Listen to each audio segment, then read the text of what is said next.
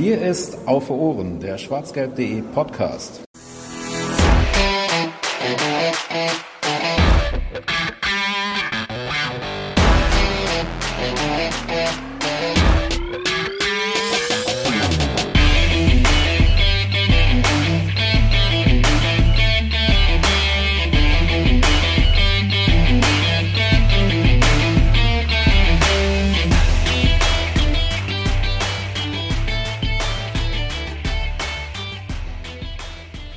Erst hört ihr monatelang nichts von uns und dann zwei Folgen direkt hintereinander. Und damit herzlich willkommen zur 133. Ausgabe von Auf Ohren, dem schwarzgelb.de Podcast. Wie von mir letzte Folge angekündigt, die mehr oder weniger große Hinrundenrückschau und ähm, ja, das Tagesgeschäft hat uns ein bisschen überholt und wir, wir mussten das thematisch dann doch ein bisschen shiften und müssen auch ein bisschen über die Rückrunde sprechen, beziehungsweise aktuellste Entwicklungen, die sich heute am Tag der Aufnahme äh, ereignet haben.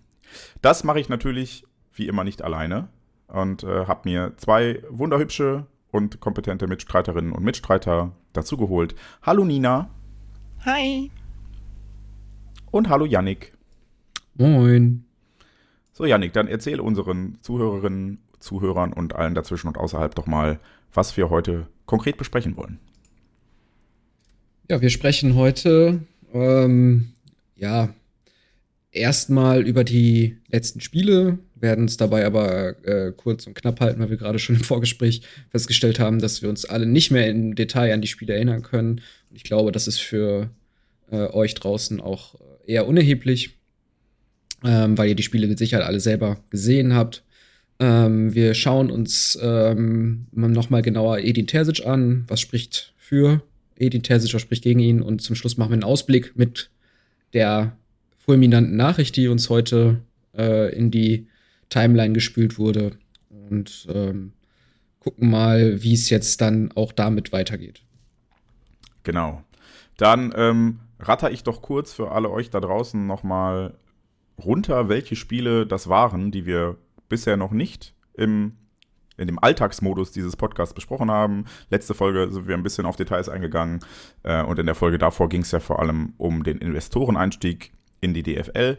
Das sind Bundesliga 11. Spieltag, VfB Stuttgart 2 zu 1 gegen Borussia Dortmund. Oh Gott, das ist schon sehr lange her. Das war ja im, im November. Ähm, Bundesliga 12. Spieltag, Borussia Dortmund schlägt Mönchengladbach 4 zu 2 zu Hause. Champions League 5. Spieltag, Borussia Dortmund schlägt AC Mailand in Mailand mit 3 zu 1. Bundesliga 13. Spieltag, es gibt ein 1 zu 1 Unentschieden zwischen Leverkusen und dem BVB. Dann das DFB-Pokal Achtelfinale der VfB Stuttgart deklassiert Borussia Dortmund 2 zu 0. Ähm, ein chancenloser BVB. Bundesliga 14. Spieltag, die Heimniederlage gegen Leipzig. Champions League, sechster Spieltag, zu Hause unentschieden gegen PSG und damit den Gruppensieg in der sogenannten Todesgruppe fix gemacht.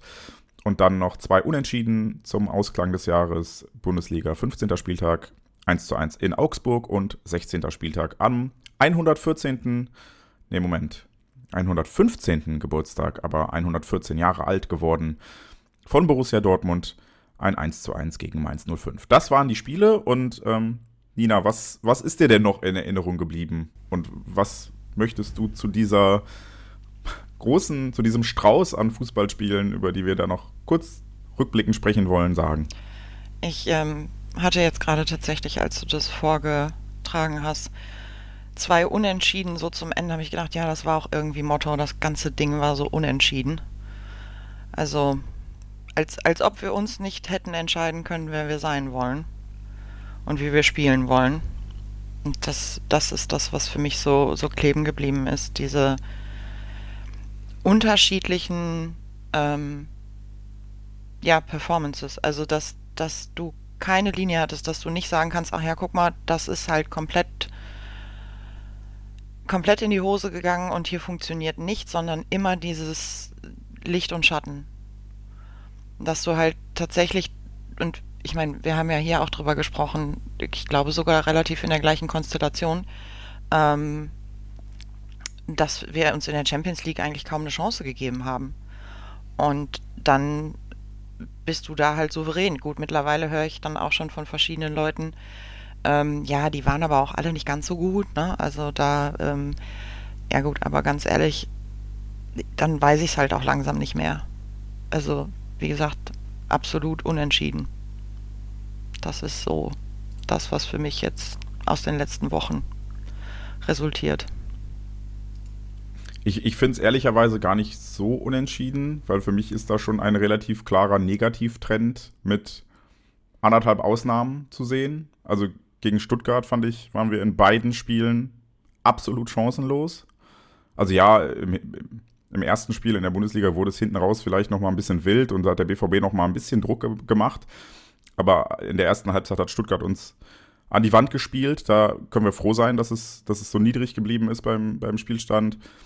Dann das Gladbach-Spiel, da hat die Mannschaft Moral gezeigt. Das ist so die erste halbe Ausnahme vom, vom Gesamttrend. Dann in Mailand tatsächlich ein ziemlich gutes Spiel gemacht. Ja, und dann gegen Leverkusen. Das war so das Spiel, bei dem ich Terzic, wir stellen uns hinten rein und spielen auf Sicherheit Taktik noch am besten verstanden habe. Aber eine halbe Woche später in Stuttgart in einem K.O.-Spiel im DFB-Pokal hat es mich unfassbar wütend gemacht. Und ich glaube, ähm, ich habe bei uns schwarzgelb.de intern in so einem Chat geschrieben, dass das ein unwürdiger Auftritt für Borussia Dortmund war, sich so zu verkaufen in einem Spiel, wo es um Tod oder lebendig geht quasi in diesem Wettbewerb, sich nur hinten reinzustellen und zum zweiten Mal innerhalb von zwei Wochen, drei Wochen vom VfB, der äh, finanziell von sämtlichen Möglichkeiten deutlich schwächer dasteht, so an die Wand gespielt zu werden, das war ein Armutszeugnis und da, da hat tatsächlich für mich Edin Terzic zum ersten Mal sehr gewackelt. Ähm, dann zu Hause gegen Leipzig, das war ja auch wieder so ein Spiel. Da muss ich der Mannschaft so ein bisschen zugute halten, dass Hummels früh vom Platz geflogen ist. Und danach fand ich es eigentlich okay. Jetzt nicht berauschend. Genauso das PSG-Spiel. Da hast du irgendwann auch gemerkt, beide wollten nicht mehr oder mussten nicht mehr, waren mit dem 1 zu 1 zufrieden. Da gab es auch gute Phasen, schlechte Phasen. Und dann diese beiden Unentschieden hinten raus. Augsburg, so ein absolut nichtssagendes Spiel. Das war wirklich Not gegen Elend. Und dann Mainz, äh, wo der BVB in der ersten Halbzeit das beste Spiel seit Monaten gemacht hat, gefühlt. Und dann nur dadurch, dass Mainz umstellt in der Pause und anfängt höher anzulaufen, komplett tot ist. Komplett. Also für, für mich äh, in Summe einfach ein Negativtrend und ich glaube, da werden wir gleich, wenn wir über Edin Terzic im Detail sprechen, auch nochmal drauf zu sprechen kommen, inwiefern das negativ ist. Aber vorher, äh, ja, Yannick, deine Eindrücke aus den letzten Partien. Ja, lässt sich eigentlich gar nicht mehr so viel hinzufügen. Ähm, also die, die Spiele gegen Stuttgart waren indiskutabel. Äh, das war eine, das war wirklich, du hast es ja auch schon angedeutet, es war unwürdig, es war, äh, ich meine, man muss, man muss ja wirklich sagen, die Mannschaft, äh, die haben zwar einen Lauf, ja, äh, mag sein, aber du musst anders auftreten. Ne? Also gegen Leverkusen, äh, da hast du auch schon gesagt, dieses die hinten reinstelltaktik, ja. Aber auch da fand ich schon, fand ich schon fast peinlich, ähm, äh, wie, wie wir uns da als ein, ein Zweitligist im DFB-Pokal äh, präsentiert haben äh, oder, oder Drittligist. Also wirklich, äh, und das ist ja nicht, wofür unsere Mannschaft eigentlich ausgerichtet ist, wobei Terzic das ja im, im, im äh, Sommer doch äh, in die Richtung natürlich äh, mit, dem, mit, dem, mit, mit der sportlichen Leitung hin aufgebaut hat, dass wir eben robuster werden, hinten äh, fester stehen. Aber das hat überhaupt keinen Spaß gemacht, es zu schauen. Und ähm, ja, gut, Leipzig, da lief es besser, bis Hummels dann auch geflogen ist und dann war es Pech am Ende, leider auch. Ähm, und ja, diese Diskrepanz dann mit dem, mit den äh, Champions League-Auftritten, keine Ahnung. Die letzten beiden Spiele fand ich auch furchtbar, ganz schlimm. Also klar, du hast recht. Gegen Augsburg und auch gegen Mainz hatten wir am Ende, glaube ich, einen Chancenplus ähm, und auch ein recht deutliches. Nichtsdestotrotz, ähm, da kommt natürlich viel zusammen. Wir werden drüber sprechen, hast du gesagt. Wir haben verletzte Spieler, ähm, aber auch das, auch mit einem mit dem Kader musst du gegen Augsburg sage ich ganz klar, auswärts gewinnen und gegen mit dem Kader muss gegen Mainz auswärts gewinnen. Es ist schon so. Zu Hause gegen Mainz, tatsächlich. Äh, Verzeihung, auswär, äh, zu Hause gegen Mainz, genau. Und auswärts in Augsburg. Äh, aber, und das sind immer so Spiele, du kannst in Augsburg mal 1-1 spielen. Ja, mal.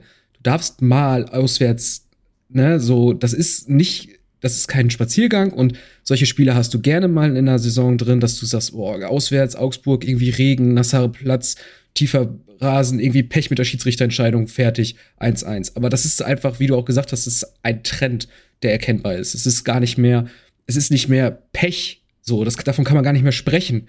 Man kann davon sprechen, äh, dass viele Spieler fehlen, ja klar, aber das ist, das hat einfach überhaupt nichts mehr mit, mit dem zu tun, wofür, mit, mit, mit dem Gefühl, mit dem wir aus der letzten Saison in diese Saison reingegangen sind. Und der holprige Start, ähm, da muss ich jetzt auch noch mal kurz äh, sagen, ich hatte in der letzten Folge gesagt, uh, trust the process. Das war, ich äh, glaube, nach dem Bremen-Spiel oder keine Ahnung, wo es ein bisschen aufwärts ging. Da muss ich mich komplett revidieren. Also jetzt heißt es nur noch, äh, das Ding irgendwie die letzte, die, die Rückrunde über die Bühne bringen, irgendwie auf den Champions League-Platz kommen. Ähm, und ähm, dann, dann aber die richtigen Schlüsse ziehen. Aber das führt schon zu weit. Ähm, ich bin ehrlich gesagt ernüchtert und ähm, mir jetzt überhaupt keinen Spaß gemacht, äh, die Mannschaft spielen zu sehen. Ich, ich finde, das führt gar nicht zu weit, denn ähm, wenn wir dann uns jetzt einfach die Hinrunde doch nur relativ kurz mal angucken, bevor wir dann auf die etwas aktuelleren Themen und die größeren Themen zu sprechen kommen, ähm, bleibt da stehen. Bundesliga Platz 5. Das heißt, äh, sechs Punkte aktuell und äh, möchte ich noch hinzurechnen, weil eigentlich sind sieben Punkte, denn wir sind auch 16 Tore hinter Platz 4. Äh, und das ist das Saisonmindestziel, denn es geht immer noch um die Qualifikation für die Champions League. Das ist schon ein Brett und äh, da sind in den Jahren zuvor auch schon Trainer für weniger Abstand zu Platz 4 gegangen worden. Außerdem, wie du sagtest, gerade jetzt auch nicht unbedingt sexy Fußball. Edin Terzic hat es zwar angekündigt, wir müssen vielleicht mal ein bisschen weniger sexy, aber dafür erfolgreicher spielen. Ehrlicherweise sehe ich das gerade noch nicht so ganz und wenn ich auf die Tabelle gucke, vor allem auch auf die Tordifferenz, 30 zu 25 in der Bundesliga, äh, spricht jetzt auch nicht unbedingt dafür, dass äh, das, was wir Anfang der Saison, als es so ein bisschen, das ging ja schon holprig los. Der BVB hat zwar äh, angemessen gepunktet, aber da schon keinen guten Fußball gespielt und da haben wir ne, deinem Motto Trust the Process Dachte ich damals auch noch. Da dachte ich, okay, Terzic nimmt sich jetzt nach der letzten Saison das alles nochmal ein bisschen zu Herzen und ändert jetzt ein bisschen was an der Balance der Mannschaft, hat viele Spieler geholt, die robust sind, die, die was abkönnen. Ähm, wie robust sie sind, sehen wir ja dann an der Verletztenliste, nämlich leider gar nicht so robust.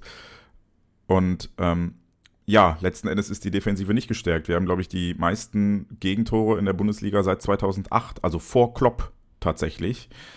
Und ähm, irgendwie ist da kein Prozess, dem ich gerade vertrauen wollen würde. Andererseits, ähm, wobei nein, noch nicht andererseits, bin noch bei den negativen Sachen. Im DFB-Pokal ist der BVB ausgeschieden im Achtelfinale, wir haben es beide gesagt, äh, in einem relativ unwürdigen, in einer unwürdigen Darbietung und absolut chancenlos beim VfB Stuttgart. Und das in einer ziemlich aussichtsreichen Konstellation, wenn wir uns nochmal zurückerinnern, weil zu dem Zeitpunkt waren der FC Bayern und auch äh, Mannschaften wie Leipzig schon ausgeschieden. Wir dachten also vor dem Stuttgart-Spiel alle noch, boah, es wird wahrscheinlich lange nicht mehr so einfach wie dieses Jahr den DFB-Pokal zu gewinnen. Und dann waren wir einfach raus. Und zwar so, so ohne Gegenwehr. Das war tatsächlich ziemlich belastend. Und dann, jetzt andererseits, ähm, steht da die Champions League, die mindestens ein, wenn nicht sogar zwei andere Gesichter des BVB offenbart hat. Denn da hat sich der BVB bereits am fünften Spieltag vorzeitig fürs Achtelfinale qualifiziert. Und ich habe es eben schon gesagt, eigentlich war die Gruppe, in der Borussia Dortmund gespielt hat, so ein bisschen als Todesgruppe bezeichnet worden. Mit dem AC Mailand, mit Paris Saint-Germain und Newcastle United, die ja auch durch saudi-arabische Gelder sehr viel in den Kader investieren konnten und ihren, ihren klassischen Auswärtsfarben grün-weiß hier aufgelaufen sind. Äh, da hätte eigentlich auch keiner mit gerechnet. Wir sind, glaube ich, bis heute eine der wenigen Mannschaften, die überhaupt in Newcastle gewinnen konnten in den letzten anderthalb Jahren. Das war schon beeindruckend auf der einen Seite, aber passt halt überhaupt nicht zu den Ergebnissen und auch zu dem Fußball, den der BVB in der Liga gezeigt hat. Nina, was ist denn dein übergreifendes Fazit so zur Hinrunde? Ich habe das eigentlich schon. Ich bin halt wirklich komplett unentschieden. Ich weiß nicht, was ich daraus machen soll. Ich kriege das nicht gepackt. Du hast es vorhin nochmal mit dem, mit dem Mainz-Spiel. Erste Halbzeit läuft halt komplett.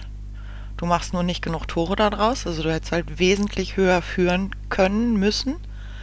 Ähm, und am Ende stehst du dann wieder mit einem 1 zu 1 da und ich kriege es, ich kriege es nicht gegriffen. Im, im Sinne von, ähm, dass ich jetzt irgendwo einen, Finger drauflegen kann und sagen kann, guck mal, da ist das Problem. Also da mh, würde ich ansetzen, da würde ich, da, da sehe ich das Potenzial oder was auch immer. Es ist, es ist so schräg einfach und dann, ja, wie gesagt, halt dann diese, diese Champions League-Dinger dazu. Ähm, wo du jetzt eigentlich sagen müsstest, ja gut, also wenn es halt äh, hart auf hart kommt, dann äh, scheinen sie es ja ernst nehmen zu können. Also wenn du, wenn du diesen Ansatz wählen wolltest, ähm, dass sie halt sowas wie Augsburg oder Mainz nicht ernst genug nehmen. Wir hatten ja auch noch ein wunderbares Unentschieden gegen Heidenheim. Ähm, das, das wäre jetzt eine Möglichkeit. Ähm, dann passt es aber halt überhaupt nicht zu dem Auftritt ähm, im DFB-Pokal. Weil das war auch Do or Die. Und dann hätte da eigentlich auch klar sein müssen, dass das ähm, was kommen muss. Ich, tatsächlich, tatsächlich eine gewisse ähm, Ratlosigkeit nach wie vor. Einfach unentschieden. Ich, ich, ich, und ich frage mich halt, was in den Köpfen vorgeht. Also das, das wäre so das, was, was mich tatsächlich mal interessieren würde. Ich, ich, ich möchte es zu gerne hören, mal abgesehen von den üblichen Phrasen, die dann äh, gedroschen werden. Aber so, was war jetzt genau da der Gedanke? Also, wie, wie geht ihr da rein? Wie fühlt ihr euch dabei? Was, was denkt ihr? Worüber redet ihr? Also, das, das sind Sachen, die mich mittlerweile äh, krass interessieren würden. Ich halt einfach mal wissen will, was tut sich da hinterm Pony? Das ist eine Frage, die ich mir auch jedes Mal stelle. ich, ich, fürchte, bei einigen tut sich da relativ wenig, aber äh, gut, für Fußballprofi hat es ja dann doch gereicht. Ja, ich, ich, will auch keinem was Böses, aber es ist mir, es ist mir zu viel Diskrepanz, ähm, um, um da noch eine, eine einfache Lösung zu finden. Ver versteht ihr, was ich meine? Es ist halt, es ja, ist halt absolut. zu viel Unterschied und, und gerade dieses letzte Spiel Mainz, es war halt einfach, ja, nochmal in 90 Minuten die perfekte Zusammenfassung, wie schon das letzte Heimspiel gegen Mainz auch nochmal 90 Minuten perfekte Zusammenfassung war. Und ja, wie gesagt, ich, ich möchte jetzt eigentlich mal, mal hören und ich, wir werden ja gleich noch äh, zum, wie es weitergeht, kommen und durch die Tagesaktualität hat sich nun auch einiges geändert, aber ich werde halt trotzdem mal äh, versuchen zu erklären, was ich mir eigentlich gewünscht hätte.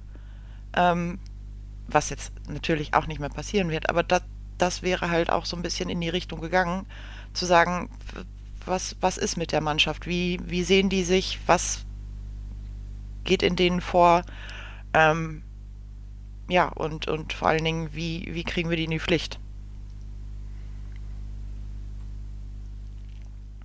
Für mich, für, für, mich wären da noch ähm, zwei Punkte, wenn du jetzt auch, wenn wir schon äh, über die Mannschaft sprechen, wir werden ja gleich noch ausführlich über Edin Terzic sprechen und da wird man natürlich auch wieder auf die ein oder andere Situation äh, zu sprechen kommen, was die Mannschaft angeht. Aber ich würde auch einmal zu der Mannschaft sagen, ähm, dass ich persönlich ähm, bin die Mannschaft einfach oder den Kader für unausgewogen empfinde. Ähm, wir hatten, glaube ich, in der, ähm, in der Saisonvorschau auch mal darüber gesprochen, dass wir Qualität in der Spitze abgegeben haben, um in der Breite aufgestellt zu sein. Und ich glaube, das fällt uns jetzt heftig auf die Füße, weil die Unterschiedsspieler äh, Bellingham, Haaland, die wir hatten, Sancho in, äh, hat auch seine Ära hier geprägt, ähm, dass die uns jetzt echt abgehen. Und ich muss ehrlich sagen, der sportliche Highlight ist für mich tatsächlich im Moment wenn Reus auf dem Platz steht, weil der mal einfach mal einen No-Look-Pass spielen kann, dass der einfach mal zwei Gegenspieler auch mal stehen lassen kann. Und ähm, ich weiß nicht, ob das ein, ein, ein, das Thema generell formtief ist, weil Adeyemi war auch mal so ein Spieler. Zumindest konnte er das in, An in Ansätzen zeigen. Bino Gittens ist noch nicht so weit. Und auch, ähm, ja, das, äh, allein schon, dass wir in den letzten zwei Spielen Bamba spielen lassen haben, dem ich echt nichts Böses möchte, ne? Und der hat, und ehrlich, der war der Beste, was, was die Impulse anging. Und das spricht eher dafür, was Nina sagte, dass die Mannschaft irgendwie so ein kein, kein Feuer hat irgendwie. Und das ist ja eigentlich das, was auch Terzic immer ausgezeichnet hat, dass er die Mannschaft anf also anfeuern im Sinne von befeuern kann. Und da geht mir jetzt im Moment so ein bisschen die, ähm, äh, gehen mir so ein bisschen die Ideen aus, was, was das Problem da ist. Also ist es ein kann-Problem, also kann die Mannschaft nicht oder will die Mannschaft nicht? Und weil auch ein Julian Brandt war ja letzte Saison überragend und äh, der ist auch, auch ein, ein Stück weit ein Schatten seiner selbst. Und ich bin da absolut bei, bei Nina und würde gerne mal schauen, was ist das Problem? Ist das, man, ist das äh, die Mannschaft insgesamt, dass die nicht Terzic nicht äh, auf Terzic nicht hört? Oder ist es eher das Problem, dass ähm, ja einige ähm, einfach im Grunde in einem normalen Formtief sind und deswegen nicht performen können? Also es ist für mich ein absolutes Rätsel und es gibt einfach auch Hinweise, dass ähm, dass da auch un einfach Unmut in der Kabine irgendwie geben soll muss man immer vorsichtig sein, wenn sowas gesagt wird. Aber ich kann das natürlich vorstellen, wenn die Ergebnisse nicht stimmen, die Leistung stimmt nicht, dass es da zu Reibereien kommt und äh, ja, wie, ähm, ja, und dass das Dinge auch mal ehrlich besprochen werden. Aber wie ehrlich da gesprochen wird, ist dann auch wieder eine andere Frage. Und ja, wir können leider nicht in die Kabine schauen. Das können wir leider auch für euch nicht machen. Ähm, da müssen wir darauf vertrauen, was auch nach außen kommuniziert wird, dass es da ehrlich besprochen wird. Aber so richtige Ergebnisse liefert das Ganze, diese offene und ehrliche Kommunikation, wie sie nach außen transportiert wird, eben nicht. Ja, weder Ergebnisse in Form von Spielergebnissen noch Ergebnisse in Form von einer Weiterentwicklung. Ähm, und ich glaube, damit kommen wir dann auch zum Elefanten im Raum, beziehungsweise zur Elefantenrunde. Ähm, denn nach dem letzten Spiel dieses Jahres am 19.12., Happy Birthday nachträglich nochmal BVB an der Stelle, ähm, hat sich die äh, allseits bekannte und berühmt-berüchtigte Elefantenrunde bestehend aus Hans-Joachim Watzke, Sebastian Kehl, dem externen Berater Matthias Sammer und dann ein paar Stunden später auch Edin Terzic zusammengefunden und am 21.12. dementsprechend beschlossen, nach einer, ich zitiere die Ruhrnachrichten, kritischen, selbstkritischen und intensiven Analyse ähm, beschlossen, dass es zumindest in der Führungsetage keine personellen Konsequenzen geben wird. Das heißt, Edin Terzic bleibt, Sebastian Kehl bleibt. Und das, obwohl in den, in den Tagen und Wochen zuvor schon relativ viel, äh, du nanntest es gerade Hinweise, Janik, also relativ viel Unmut äh, laut wurde. Da gab es Kritik in alle Richtungen, von allen Richtungen. Ähm, ich würde mich da persönlich zum Beispiel gar nicht aufnehmen. Ich habe im, im, Spätsommer schon einen Artikel geschrieben, wo ich einmal äh, in alle Richtungen geschossen habe bei schwarzgelb.de, weil ich äh, der Meinung war, dass sowohl der Kader schlecht zusammengestellt war, als auch äh, die Impulse, die gesetzt werden sollten und die dann vielleicht auch eher auf Terzic als auf Kehl zurückgehen, nicht ideal gesetzt waren. Als auch, dass Hans-Joachim Watzke sich dann in den letzten Jahren nicht unbedingt als jemand hervorgetan hat, der offen ist für Veränderungen. Und ähm, das, das zeigt sich dann jetzt auch in diesem Ergebnis oder in dieser äh, Entscheidung. Ach naja, also wir waren schon sehr offen für Veränderungen, was die letzten Trainer feuern anging. Ne? Da waren wir ja nicht so. Ja, aber äh, auch äh, viel zitiert äh, in sämtlichen Medien. Hans-Joachim Watzke scheut ja davor, das unter der Saison zu machen. Und das hat er auch eigentlich nur bei Favre gemacht. Bei allen anderen gab es das immer erst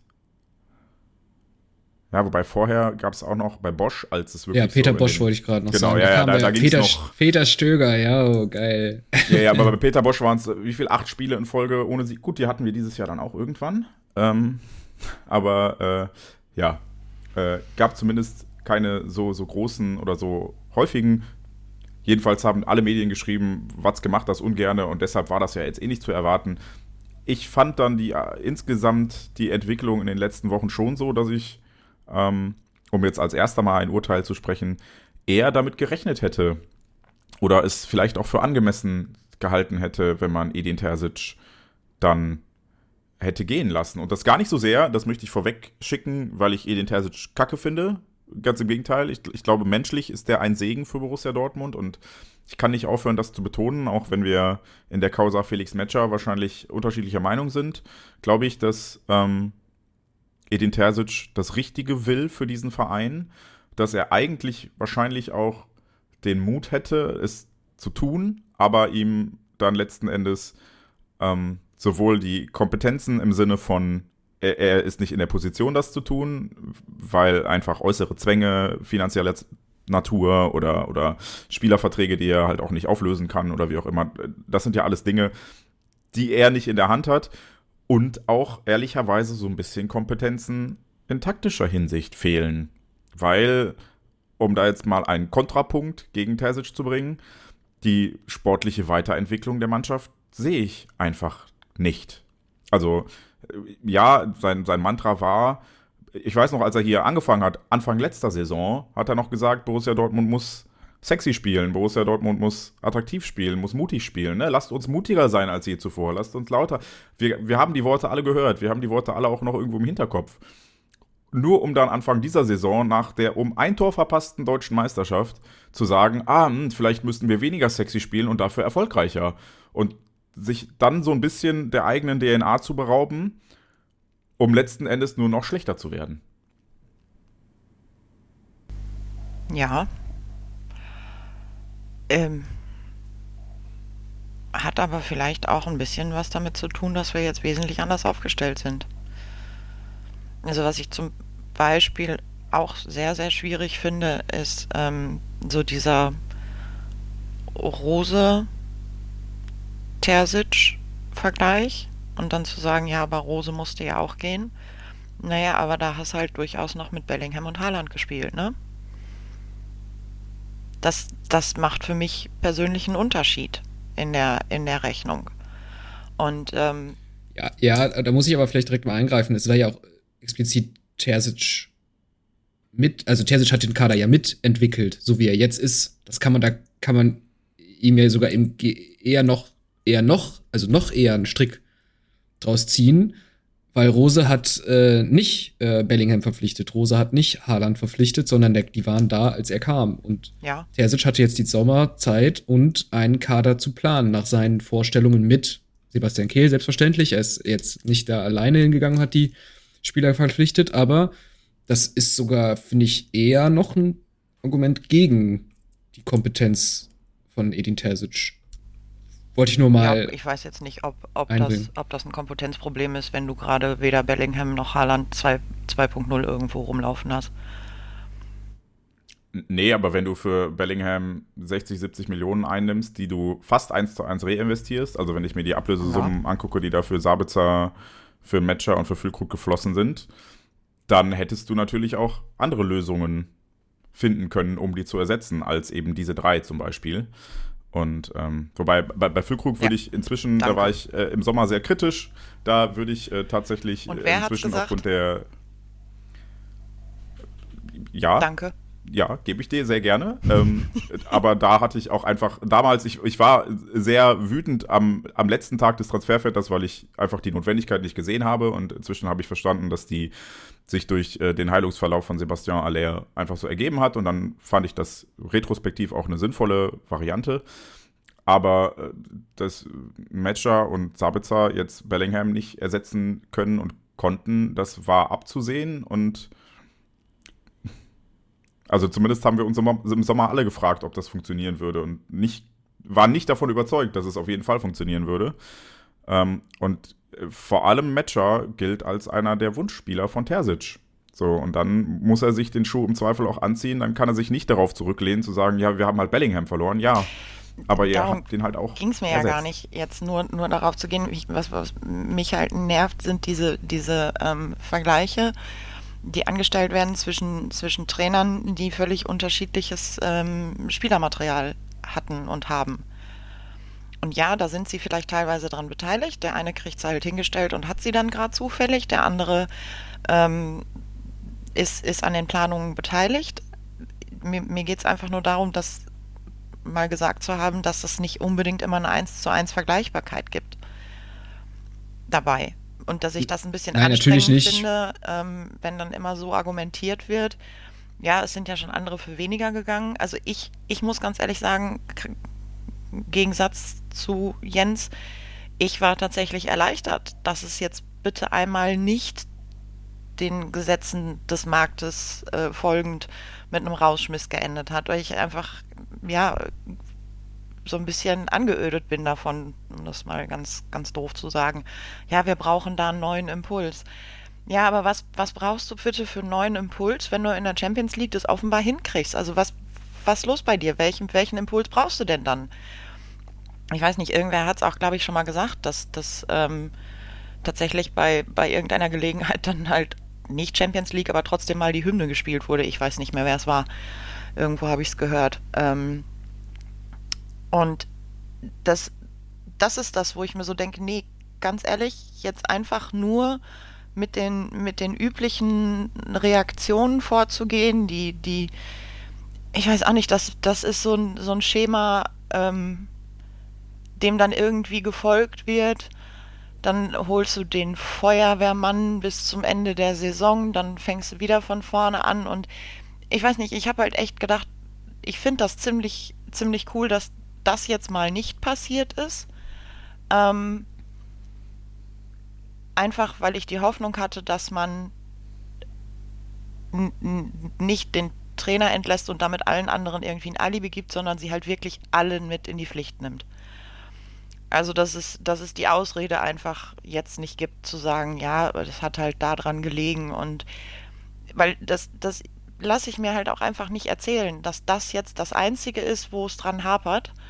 Und ähm, deswegen, ja, ich war halt erst begeistert und meine, meine Hoffnung wäre gewesen, ich weiß nicht, ob ihr euch noch dran erinnert, aber es gab ja mal diese Wand mit irgendwelchen Punkten, die alle unterschreiben mussten. Ja, Jens nickt. Ähm, Ja. und sowas ähnliches hätte ich eigentlich gerne wieder gesehen. Also, ich gehe davon aus, das Ding ist überstrichen mittlerweile. Aber dann, dann streich halt eine andere Wand gelb und dann setzt euch hin, schreibt Punkte auf. Ähm, und dann will ich da jeden unterschreiben sehen. Und zwar jetzt halt nicht nur Trainer, Spieler, sondern auch, auch den Rest der Truppe, die in Verantwortung sind. Und dass dann halt wirklich nochmal klar gemacht wird, wir ziehen hier an einem Strang. Und am Ende, wenn, ich weiß nicht, ob ihr das schon mal hört, aber wenn äh, Kevin Großkreuz in seinen äh, angeblich Viertelstunde, meistens ist eher so eine halbe, dann wird total oft davon geredet, dass die ja alle bis zum äh, Physio und Busfahrer und was, die waren ja alle Freunde und waren ja, es war so eine Einheit. Jo, das passiert jetzt nicht besonders häufig, aber ganz ehrlich, du kannst halt auch eine Schicksalsgemeinschaft sein und kannst hier meinetwegen aller Hobbit und die Gefährten, dann, dann muss man sich auch mal zusammenraffen, wenn man nicht eine absolut homogene Truppe ist, die alle ähm, schon immer dickste Freunde waren. Das, das funktioniert, das geht. Das schafft man auch in anderen Berufen und das, das wäre tatsächlich das gewesen, was ich mir gewünscht hätte. Schreibt Punkte auf und lasst wirklich jeden unterschreiben so und Freunde jetzt aber wirklich alle und wir, wir sind hier in einem Boot und ähm, ja, nicht, nicht der Klassiker, den man sonst immer hört, ja, ja, wir sitzen alle in einem Boot, aber so oder nur wenige. Das, das wäre das gewesen, was ich mir gewünscht gehabt hätte. Und insofern. Was ja nicht heißt, dass es nicht sowas auch noch gibt. Ne? Also Ja, Aki, wenn die, du zuhörst, ne? Äh, Hol einen Eimer Farbe. Ich komme auch mit einem Und dann nicht Pinsel. das. Opel-Logo machen, ne? Und dann nicht das Opel-Logo, wie damals bei dem Parkplatz, Naja. sondern Ja. Bring auch noch ein paar Regenbogenaufkleber mit. Ich äh, würde dir bei dem, bei dem Punkt äh, nicht den Mechaniken des Marktes folgen, gar nicht widersprechen wollen. So, dass äh, ein Trainerwechsel, äh, ja, ist immer die leichteste Lösung. Ich habe äh, 2007, glaube ich mal, äh, da war Thomas Doll seit drei, vier Monaten beim BVB. Und hatte äh, zum Saisonausklang vor dem Spiel in Bielefeld Florian Kringer und Lars Ricken aussortiert und das gab einen Riesenaufschrei in der Fanszene. Wie kann man denn Lars Ricken aussortieren? Der ist doch lebende Legende und so weiter. Und dann ähm, war ich im Sommertrainingslager und dann hat der BVB so ein kleines Grillen für die anwesenden Fans mit der Mannschaft und dem Trainerstab ähm, veranstaltet. Ähm, Laden Petritsch schuldet mir übrigens immer noch ein Abendessen wegen der Wette, die wir da abgeschlossen haben. Ja, ja. Ähm, Jedenfalls hat Thomas Doll dann von sich aus kam er zu uns an den Tisch und hat ihn gefragt, was wir denn davon halten, dass er Lars Ricken aussortiert hat. Und dann haben wir alle gesagt, so, ja, ist natürlich nicht so geil, ist halt schon ein ziemlich geiler Typ und wir glauben auch, dass der sportlich noch einen Wert hat. Und dann hat Thomas Doll gesagt, ja, aber ihr müsst das einfach mal aus meiner Perspektive sehen. Ich bin hier der Trainer und äh, wenn es nicht läuft, ist mein Kopf der Erste, der rollt. Das heißt, ich muss hier auch die Kompetenzen bekommen, dass ich unliebsame Entscheidungen treffe, wenn ich das für die Entscheidungen halte, die für den sportlichen Erfolg die richtigen sind. Fand ich vollkommen legitim, dass er das so sieht. Fand ich auch eine, eine Sichtweise, die ich bis zu dem Zeitpunkt noch nicht hatte. Und äh, insofern ist der Trainer immer das schwächste Glied der Kette. Das sind die Mechaniken des Marktes. Und da mal ähm, das anders zu machen und wie du sagst, nicht allen anderen ein Alibi zu geben, ja, okay, wir tauschen den Trainer aus und dann können sich halt die, die Herren Millionäre weiter an der Playstation vergnügen, statt ordentlich Fußball zu spielen. Bin ich vollkommen bei dir. Mein Problem ist, ich weiß nicht, ob Edin Terzic dafür der Richtige ist. Also, ähm, also es ist ein, ein vielschichtiges Problem. Ich muss jetzt ein bisschen ausholen und das wird jetzt wieder einer von den berühmten äh, Jens-Monologen. Ähm, wenn wir uns äh, mal andere Beispiele angucken, zum Beispiel den Arsenal FC, der das ähnlich gemacht hat. Ja, die hatten auch so ein bisschen, die hatten dann so mal hier einen Trainer, da einen Trainer, große Namen und dann haben sie irgendwann Mikel Arteta auf den Trainerstuhl gesetzt und haben gesagt, okay, pass auf, der ist jetzt einer, der bei uns aus der Mannschaft kam. Wir geben dem jetzt mal ein bisschen Zeit. Und dann hat man ihm auch Zeit gegeben. Dann ist Arsenal jetzt auch nicht Zweiter, Dritter, Vierter geworden, sondern man hat Zeit gehabt, was aufzubauen. Und jetzt plötzlich ist Arsenal die beste Mannschaft der Premier League. Zumindest äh, spielerisch. Liverpool ist punktemäßig noch ein, ein zwei Punkte Zähler weiter vorne. Aber Arsenal spielt einen richtig guten Ball und eigentlich sind alle happy mit der Entwicklung, die Arsenal genommen hat. Aber da hat man ihm auch Zeit gegeben. Und die Zeit haben wir nicht. Und die Zeit nehmen wir uns nicht. Und dann weiß ich auch nicht, ob Edin Terzic qualitativ gut genug ist, um diese Zeit entsprechend zu nutzen. Menschlich, und ich glaube, das lässt Terzic auch andauernd durchblicken, ähm, ist er der Richtige, der diese, diese notwendigen Veränderungen auf allen Ebenen herbeiführen möchte. Und er redet selber andauernd davon, dass wir seit Jahren die gleichen Muster haben und dass eigentlich mal wahrscheinlich in der Leistungs- und Fehlerkultur beim BVB und im Kader irgendwas geändert werden müsste. Aber dann hast du halt Angela Merkel, äh, ich meine Hans-Joachim Watzke da oben sitzen, ähm, der immer nur auf, auf Besitzstandswahrung auf, aus ist und dann immer sagt, okay, ey, wir müssen aber Champions League, wenn nicht, dann muss hier irgendwas sich tun.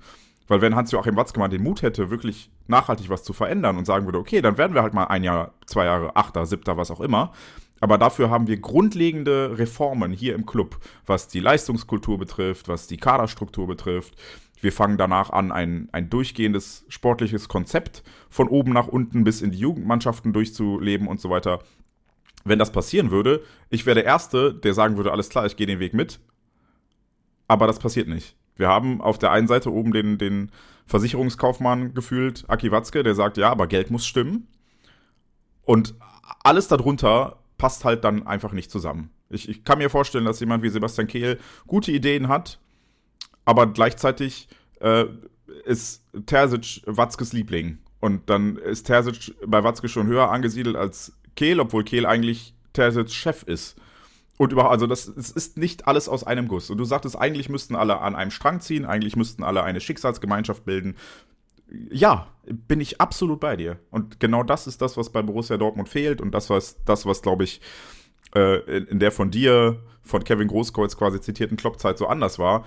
Da gab es halt einfach ein Ziel und alle haben an einem Strang gezogen. Sicherlich nicht immer mit der gleichen Stimme. Wir alle erinnern uns an Diskussionen, ob Ciro Immobile der richtige Nachfolger für Robert Lewandowski war oder nicht. Gab's auch, klar, und da haben, wurden auch Fehler gemacht. Da wurde auch gestritten. Aber am Ende des Tages haben alle an einem Strang gezogen. Und aktuell habe ich das Gefühl, äh, hinter den Kulissen wird irgendwie Game of Thrones gespielt und äh, alle schießen nur gegeneinander. Und äh, Lars Ricken weiß nicht oder macht nicht das, was Sebastian Kehl von ihm erwartet, was er macht, obwohl eigentlich alle einem Konzept folgen sollten. Und ich glaube nicht, dass es dieses Konzept gibt. Das Konzept heißt, wir müssen Vierter werden. Punkt. Und das ist ein Problem. Und da müsste Borussia Dortmund mal wirklich von oben bis unten anpacken. Und deshalb, mir wäre tatsächlich, wenn ich es mir wirklich von null aussuchen darf, ein Rausschmiss von Terzic gar nicht weit genug gegangen. Weil dann, ich, ich sehe in Terzic nicht das Hauptproblem. Er, er ist halt, wie gesagt, vielleicht nur einfach nicht derjenige, der die Lösung ist, sondern äh, für mich hätte das alles zwei Ebenen weiter oben anfangen müssen. Für mich ist Aki Watzke derjenige, der am Ende des Tages hauptverantwortlich ist. Weil am Ende ist immer der Vorgesetzte der, der entweder schlechte Arbeit toleriert oder sie einfach fortlaufen lässt. Und wenn Terzic schlecht arbeitet, muss sein Vorgesetzter ihn rausschmeißen. Und wenn dessen Vorgesetzter schlecht arbeitet, muss dessen Vorgesetzter ihn rausschmeißen. Und wenn die Kultur im Club scheiße ist, dann ist der Chef dafür verantwortlich letzten Endes und nicht die einzelnen Mitarbeiter. Das heißt, für mich hätte äh, erst Watzke, dann Kehl, dann Terzic alle im Zweifel gehen müssen, weil sie alle nicht zusammenpassen. Oder zumindest äh, die Leute so eingenordet werden müssen, dass sie zusammenpassen. Ob das passiert, ob das passieren wird, ich weiß es nicht. Ehrlicherweise ist meine Hoffnung, dass das passiert, nicht sonderlich groß. Dafür haben wir Aki Watzke jetzt auch schon viel zu lange in dieser Position erlebt und bis auf Jürgen Klopp hat er jetzt auch bei der Trainersuche, wenn er sich da eingemischt hat, selten irgendwie Erfolg gehabt wenn wir ehrlich sind. Ja, da, das hat alles nicht langfristig gefruchtet. Von daher, äh, ja, also um, um kurz zu Terje zurückzukommen, die sportliche Entwicklung gibt mir einfach nicht das Gefühl, dass es äh, kurz- und vielleicht auch mittelfristig der richtige Trainer ist, um bei BVB eine Spielphilosophie, die, die attraktiv, die erfolgreich und die nachhaltig ist, zu etablieren. Das ist einfach, dafür ist er zu, zu zaghaft und dann vielleicht auch zu oft umgefallen. Ja, dann mal offensiv, dann meckern die Spieler nach dem Stuttgart oder nein, mal offensiv, dann laufen wir aber in, in unser Unheil, dann wird es wieder todesdefensiv, dann meckern die Spieler, weil das passt ja nicht zu, zu dem, was sie gerne machen würden. Dann spielen wir wieder komplett anders und am Ende des Tages ist da halt nichts. Und da, da fehlt mir auch so ein bisschen seine Handschrift, die ich nicht erkenne. Und äh, wie Yannick dann eben schon sagte, er schart schon mit den Hufen. Äh, ist Terzic ja dann an der aktuellen Misere, was Casa-Zusammenstellung und Qualität äh, angeht, auch nicht ganz unbeteiligt. Denn er war ja, ist ja nicht nur Cheftrainer seit anderthalb Jahren, sondern war davor technischer Direktor und schon mal Trainer. Also er war die ganze Zeit in irgendwie verantwortlicher Position beim BVB und hatte Einblick. Und die Änderungen, die, die er sicherlich vornehmen möchte, das, das rechne ich ihm auch hoch an. Und das klingt, wie gesagt, in jedem Interview durch. Die sehe ich halt nicht. Und dann ist er entweder nicht gut genug dafür oder hat nicht die nötigen Kompetenzen oder wie auch immer. Aber dann sehe ich aktuell nicht, dass Terzic die Person ist, die diese Änderungen herbeiführt. Ja, also ähm, oh, ich genau, du hast äh, eigentlich schon ziemlich viel gesagt. Ähm, auch dass Watzke doch eher den, den Adenauer im BVB oder die Angela Merkel im BVB äh, mimt, hat sich ja auch bei der Mitgliederversammlung gesagt, wo diese viel zitierte Rede, wo er die gehalten hat zum Thema, ja, guck doch mal nach, ne, äh, wer hier so, ne, nach dem Motto Icarus, ne, wer hochfliegt, der verbrennt die Flügel, ne, und so weiter. Das hat, da hat er auch viel Applaus für gekriegt. Und äh, es war ja dann so ein bisschen die, die Geschichte, die er erzählt hat, wir wollen äh, nachhaltig was aufbauen und mit gesundem Menschenverstand und so.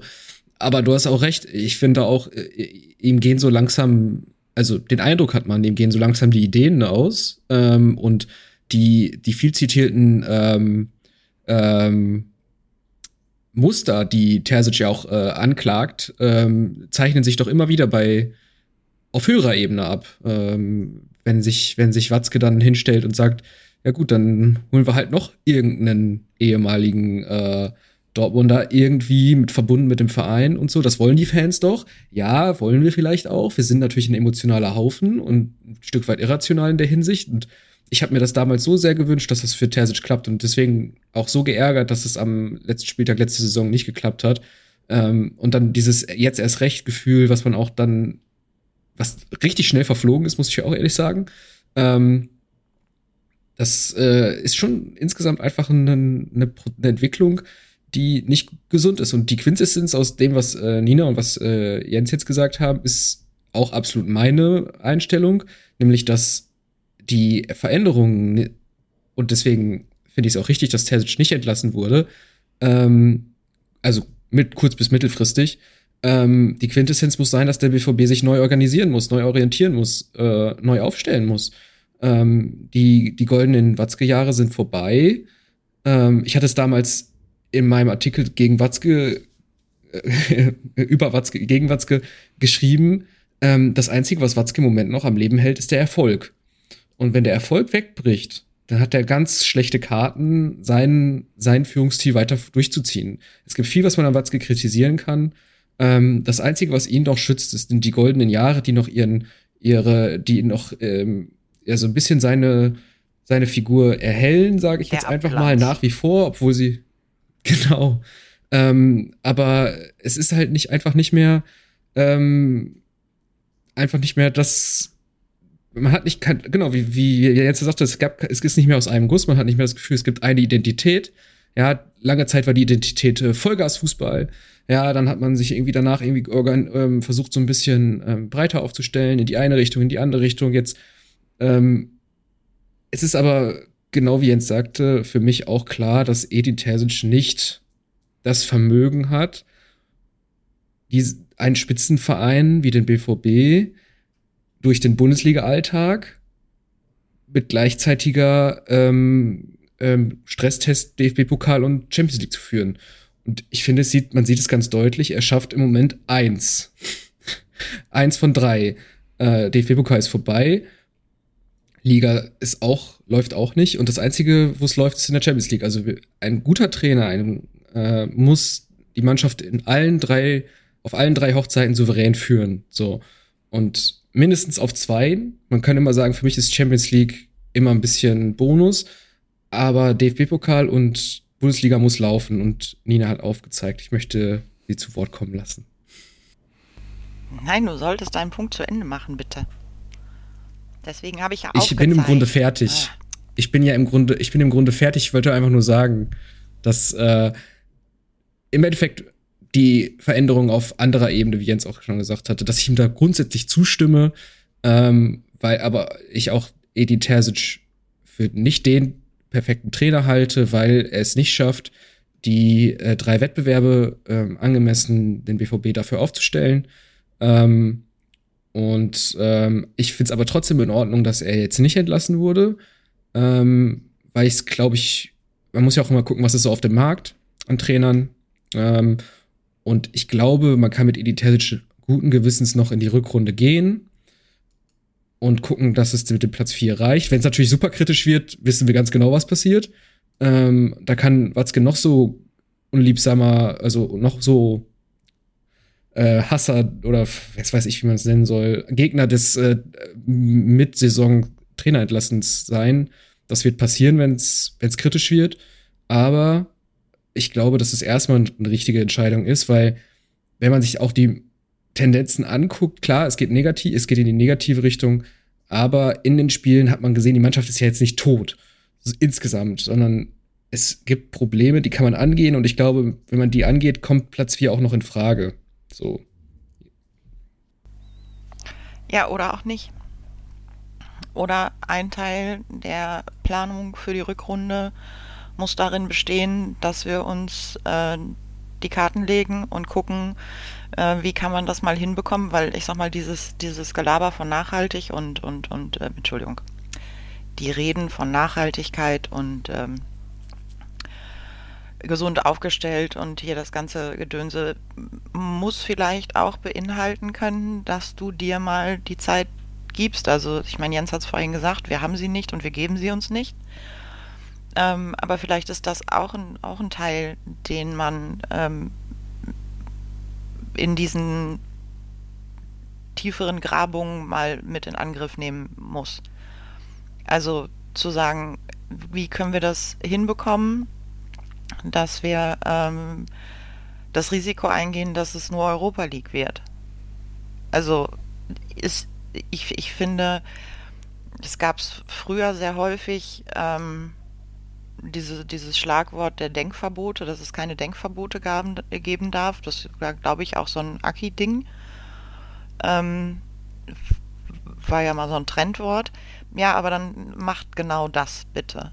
geht da dran ohne irgendein Denkverbot und, und geht die, die Sachen durch. Ist jetzt doof, alle haben, haben äh, Winterferien, ja gut, schade, wir nicht. Ähm, dann, dann muss das halt mal in, in jede Richtung zu Ende diskutiert werden. Und ich bin nicht dabei, dass Edin Terzic nicht in der, in der Lage dazu ist. Ähm, ich glaube halt wirklich, dass es einfach auch noch einen Moment braucht, weil das, ja, so leid es mir tut, ich, ich finde, du musst nicht immer einen fertigen Trainer äh, haben. Ja, ich weiß, auf der Ebene von Borussia Dortmund, bla bla bla bla bla, muss das so sein und da braucht man das. Aber ich, ich sehe es halt anders. Also ich finde es völlig in Ordnung, wenn ein Trainer auch noch eine, eine gewisse Entwicklung braucht. Und dann gebe ich dem auch ein bisschen äh, Trial and Error, was Spieler und äh, Zusammenstellung oder sowas angeht. Das, das sollte eigentlich drin sein. Und ich traue ihm das nach wie vor zu, weil ich glaube, dass er ähm, und da kannst du hier Ruhrpott-Plattitüde, äh, dass er halt jemand ist, der, der arbeiten will. Also der sich auch ähm, weiterentwickeln möchte und, und, und da überhaupt nicht scheu ist, ähm, sich auch selbst in Frage zu stellen.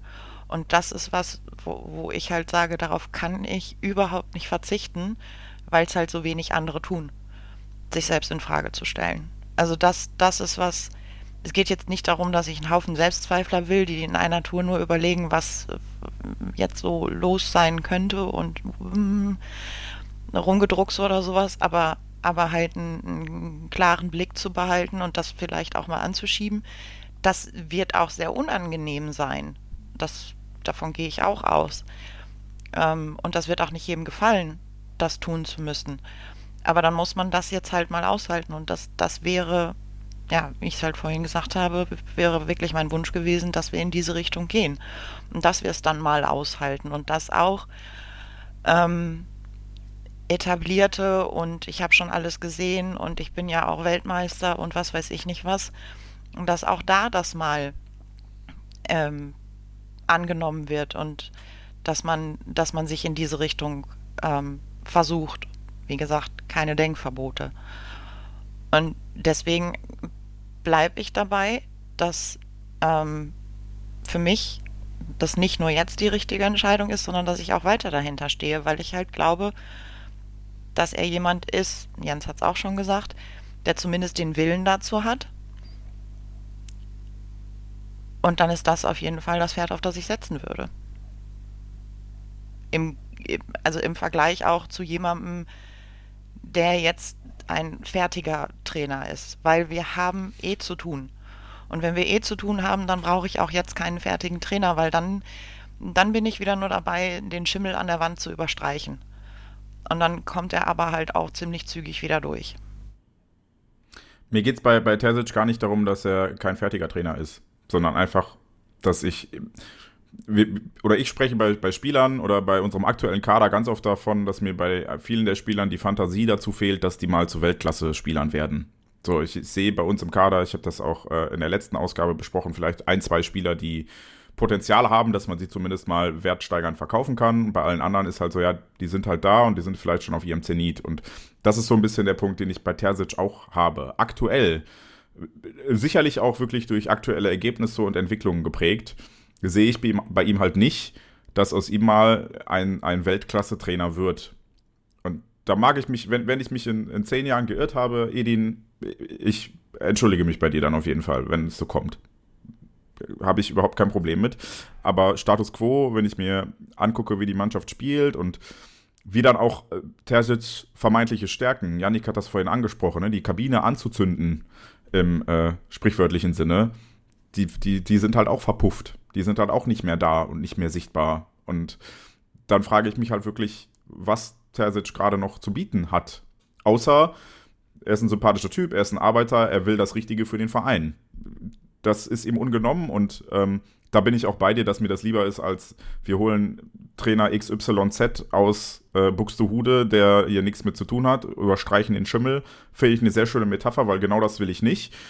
Ich weiß nur nicht, ob Terzic der Architekt ist, der das Haus so aufbauen kann, dass es nachher ordentlich ist, oder ob euch äh, Terzic nicht der, der Handwerker ist, der zwar den besten Willen hat, aber dem einfach die Mittel fehlen, um ein, ein Haus aufzubauen, was nachhaltig stabil steht. Ja gut, aber Abgesehen davon, dass, dass mir mein, mein Merkel-Vergleich immer besser gefällt, Ja, weil. Aki Watzke genau. Ja, jeden. äh, ist genau. Also ich, ich möchte 100% kurz nochmal ein, eine kleine Lanze für Aki Watzke brechen, weil sich ähm, die Enthüllungen zum Finanzskandal kürzlich zum 20. Mal gejährt haben. Und Aki Watzke ja sicherlich in der Sanierung von Borussia Dortmund und in der Stabilisierung als einer der Top 20 Vereine in Europa einen riesigen Anteil hat. Das will ich überhaupt nicht kleinreden. Und äh, Nina klatscht gerade, ihr seht das leider nicht, aber ähm, das, äh, den, den, das gebe ich ihm. Sogar und das will ich auch nicht wegnehmen. Genau. Ähm, aber genauso wie Angela Merkel, die dieses Land äh, über ein paar Jahre sehr stabil gehalten hat, hat Aki Watzke nicht den Mut und hat es verpasst, dann Reformen anzugehen, als sie A, weniger wehgetan hätten und B, als sie notwendig waren. Und deshalb haben wir jetzt hier in Deutschland gerade das Problem, dass wir Klimaschutz überstürzen müssen, statt ihn einfach vor 15 Jahren schon zu starten. Und deshalb hat Borussia Dortmund das Problem, dass wir jetzt vor einem immer größeren Scherbenhaufen stehen, den wir vielleicht schon vor ein paar Jahren durch ein paar zielgerichtete, frühere Änderungen besser hätten moderieren können. Und das ist halt das Problem, und da bin ich dann wieder bei Aki Watzke, dass er das, das Problem ist. Aber ja, äh, Edin Terzic, wie gesagt, mir fehlt so ein bisschen die Fantasie, dass aus ihm der, der große Trainer wird, was nicht heißt, dass ich ihm nicht die Zeit geben möchte. Ähm, aber ich sehe es halt nicht. Das wär, hättest du mich vor zwei Jahren gefragt, ich, hätte ich da auch noch anders drauf reagiert. Aber inzwischen hat die Wirklichkeit ihn ein bisschen eingeholt. Und ähm, nachdem wir mit Pokalsieg und Fastmeisterschaft eigentlich gedacht haben, okay, Terzic wird's, merken wir jetzt gerade in der schwierigen Zeit, dass, dass ihm dann auch handwerklich einfach vielleicht ein bisschen was fehlt. Ja, und dazu muss, kann man uns ja auch jetzt keinen großen Vorwurf machen, würde ich mal sagen, als Fans. Aber das war ja gestützt durch, ähm, wie viele Artikel habe ich gelesen, ähm, auch ähm, zum, zum Wechsel, dass Terzic Trainer wird, dann mit der verlorenen Meisterschaft, wie auch immer. Das ist der Trainer für Borussia Dortmund. In, nicht nur bei den Ruhrnachrichten, die sehr BVB-nah sind, sondern das stand auch durchaus anderen Sportartikel, äh, Sportzeitungen, ähm, dass das jetzt der Trainer ist, dass der Trainer, den der BVB immer gesucht hat, nach Klopp und so weiter und so weiter.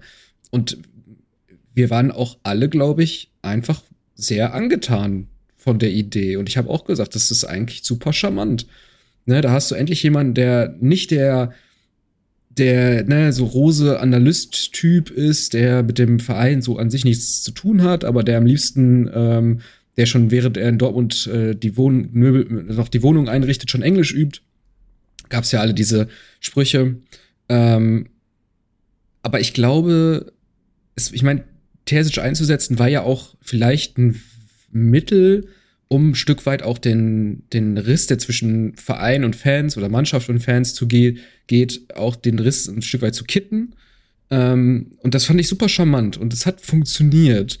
Ähm, allerdings, wie sich ja jetzt zeigte, erstmal nur kurzfristig für eine Rückrunde eigentlich nur, weil die Hinrunde muss man ja auch immer noch bedenken, die war ja auch eher schlecht als recht. Letzte vergangene Saison.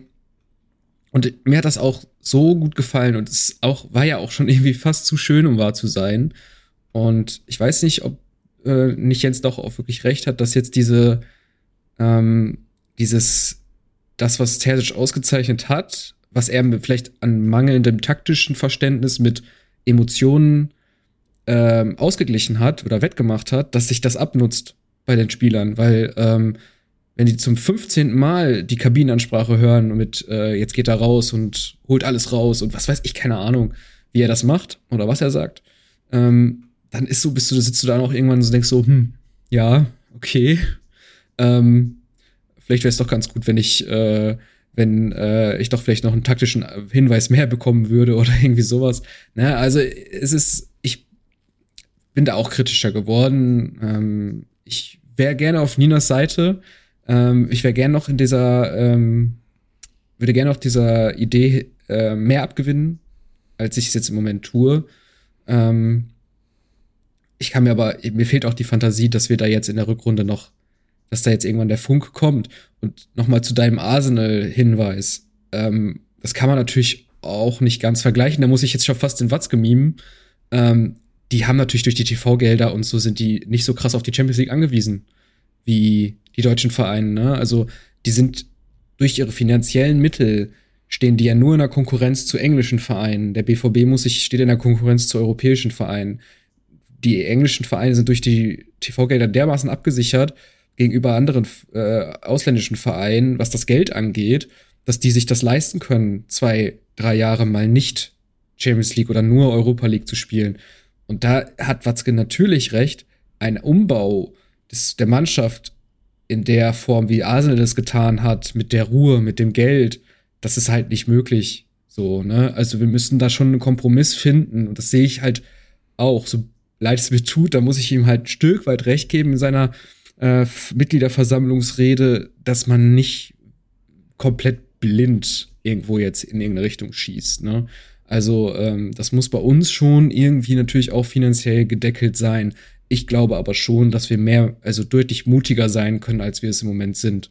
Ähm, und äh, ja, also nur das noch als Hinweis zu, dieser zu diesem Arsenal-Vergleich, der ja super charmant klingt und das funktioniert ja jetzt auch, aber die haben halt die anderen andere Mittel, ne? Die stehen in keiner Konkurrenz äh, zu, zu anderen europäischen Vereinen, was Spielertransfers angeht, ne? Weil die einfach ganz andere Möglichkeiten haben. Allein durch die Fernsehgelder und durch, ich weiß gar nicht, Arsenal wird sicher halt auch noch irgendwie andere finanzielle Quellen haben, äh, die darüber hinausgehen.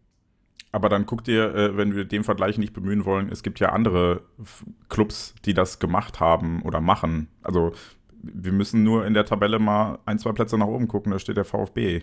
Und die haben nicht die finanziellen Mittel, aber die haben halt vor ein, zwei Jahren mal einen Prozess angestoßen und gesagt, okay, wir bauen hier jetzt mal mittelfristig was auf. Die mussten es natürlich auch einfach tun, zwangsweise, zweite Liga und so weiter. Ne? Die hatten keine Wahl aber sie haben sich halt einem mittelfristigen Konzept verschrieben und das durchgezogen. Und das sehe ich bei Borussia Dortmund einfach in den letzten Jahren nicht. Ne? Nee, stimme ich dir absolut zu, dass da gar kein Konzept, da, da ist, da ist keine Idee. Also die Idee war Terzic. Also das war der, das war die Kugel, die äh, Watzke abgeschossen hat. Und er hat sich dabei die beide Augen zugehalten und gehofft, dass es, an, dass es ankommt. Und deswegen stimme ich dir absolut, absolut zu. Ich will nur vorsichtig sein mit Vergleichen Nein, mit englischen Vereinen. Ne? Klar, also. klar, sehe ich auch äh, ein, äh, aber genau, das ist dann der Mut, wo ich mir denke, okay, wir sind Borussia Dortmund, wir sind einer der Top 20 Vereine in Europa, was Reputation und, und finanziell und wie auch immer angeht. Und ähm, wir sind Status quo nächstes Jahr bei der neuen FIFA Club WM dabei. So, also es ist jetzt nicht so, als sei der BVB ein kleiner Verein. Und gerade im Vergleich zu anderen Bundesliga-Vereinen haben wir nun mal bis auf den FC Bayern das meiste Geld zur Verfügung. Aber wir setzen es halt scheiße ein. So, und das ist halt auch Teil der Wahrheit. Und da kann Watzke sich noch so oft hinstellen und sagen, oh, die F der FC Bayern hat einen Wettbewerbsvorteil. Ja. Aber deshalb müssen nicht Leverkusen, Leipzig und vor allem der fucking VfB oder letztes Jahr Union besseren Fußball spielen als wir. Die Ausrede, also da zieht die Ausrede nicht mehr. Bei den Bayern okay. Bei allen anderen, wenn, wenn Watzke immer sagt, der BVB ist der, der zweite Leuchtturm im deutschen Fußball, dann muss er das auch sein und dann muss er das auch mit Leben füllen, indem er gut arbeitet. Und Leipzig ist natürlich auch wieder ein beschissener Vergleich und ein unfairer Vergleich, weil die arbeiten ohne finanzielle Zwänge, seien wir ehrlich. Die haben x Schwester- und Tochterclubs, die zuarbeiten können. Was sie aber besser machen und was auch der BVB besser machen könnte, da hindert ihn niemand dran, ist von oben herab zu sagen, das ist unser sportliches Konzept und nach dem arbeiten wir. Und Leipzig macht das über mehrere Clubs hinweg. So, also und kriegen es hin. Und der BVB kriegt es nicht mal innerhalb eines Clubs über mehrere Mannschaften hinweg, weil, wie gesagt, die, die B-Jugend nicht so arbeitet, dass die Spieler, die aus der B-Jugend kommen, nachher in die Profimannschaft passen, sondern die B-Jugend arbeitet komplett anders als die Profimannschaft. Weil da einfach keiner oben ist und sagt, das ist unser Ziel, das ist das, was wir machen. Und das ist nicht nur eine Geldfrage. Aber das spricht doch jetzt auch wieder für, für eine äh, Kontinu Kontinuität, die uns fehlt, weil du hast ja mit den letzten Trainern jedes Mal einen fucking anderen Ansatz gehabt. Ja klar, also wenn es nach mir geht, äh, nehmen wir oben, ich, meinetwegen Watzke raus, setzen da jemanden hin, der, der was vorgibt und dann wird danach, nach dieser Vorgabe entsprechend geguckt, welcher Trainer kann diese Vorgabe erfüllen. Und wenn Edin Terzic in, dieses, in diese Rolle passt, liebend gerne. Ähm, wenn er nicht passt, dann muss das halt ein anderer machen. Weil mir geht's, nochmal, mir nicht, geht's nicht um fertige Trainer oder was auch immer. Und wenn dann nachher kommt, hey, wir haben hier bei St. Pauli den Hürzeler gefunden, der würde perfekt passen. Der hat noch nie Bundesliga trainiert. Aber so wie der arbeitet, das würde perfekt zu unserer Philosophie passen, dann mach es. Sehr gerne. Da habe ich überhaupt keinen, keinen Vertrag mit. Mir geht's nicht um, ich brauche einen dicken Namen. Aber Kontinuität um der Kontinuität wegen ist halt auch das Falsche. Also es muss schon Kontinuität sein, weil du davon überzeugt bist, dass es das Richtige ist. Und das ist das, was mir bei Terzic fehlt. Ich weiß nicht, ob er der richtige Trainer für die mittelfristige Zukunft ist. Genau, und das, es, es fehlt einfach dieses das Übergreifende, was wir auch jetzt schon, gibt es ja verschiedene Worte für. Du hast von Philosophie gesprochen, Idee, äh, Konzept. Das wir wirklich einfach mal, und die Mittel hat der BVB einfach, das kann mir auch keiner erzählen, dass sie sich wirklich einfach mal, dass sie eine Stelle einrichten. Das kann ja auch sein, dass das dann auch dauert dass das dann ein, zwei Jahre dauert, bis so ein Konzept entworfen ist. Ist ja, ist ja alles gut, aber da, da, dann investiere ich das Geld, hol mir da zwei Leute, ein, zwei Leute, Fachleute, die im Hintergrund ein Konzept erarbeiten, die sich den Verein anschauen, die alles analysieren, daraufhin den, den Fußballmarkt analysieren, wohin geht die Entwicklung. Also, dass man einfach diese, diese Kompetenz, die man sich ja mit Sammer eingekauft hat, Bullshit, ähm, dass man die einfach mal wirklich fachlich besetzt und äh, die von mir aus auch zwei Jahre im Hintergrund arbeiten lässt und dann äh, vielleicht, keine Ahnung, geht Watzke irgendwann und dann kommt der Nachfolger und der ist auf darauf, der hält sich einfach an dieses Konzept und äh, baut daraufhin den Verein um. Das wäre so, wie ich mir das wünsche. Den, den Terzic jetzt im Winter hier den ähm, als Bauernopfer äh, wieder rauszukegeln, da bin ich bei Nina. Hatte ich ja auch schon mehrmals gesagt. Das, da da sehe ich jetzt auch keinen Sinn drin. Das, und ich glaube, da kommen wir immer wieder auf diesen Punkt, die Probleme tiefen, li liegen tiefer als am Trainer. Die Probleme liegen li tiefer als an der Linksverteidigerposition. So, das sind Symptome kleinerer Natur, aber das Grundproblem ist, dass der Verein einfach verkrustete Strukturen hat, die einfach mal, wie Nina das so schön sagte, ohne Denkverbote hinterfragt werden können. Und man muss auch wieder sagen, natürlich kann Stuttgart anders äh, agieren, kurzfristiger, schneller. Ich hatte das immer so gesagt, der BVB war auch mal unter Kloppzeiten ein Speedboat, ist angewachsen zu einem großen Tanker, der, der, der, äh, der lässt sich nicht so leicht manövrieren wie so ein Speedboot. Ne? Und auch Stuttgart wird, und das merkt man jetzt auch bei Union, die sind angewachsen, die haben Wachstumsschmerzen. Ja? Also da sind Vereine, ne, sobald die dann der Erfolg auch eine wo der Erfolg dann auch eine, eine Last wird.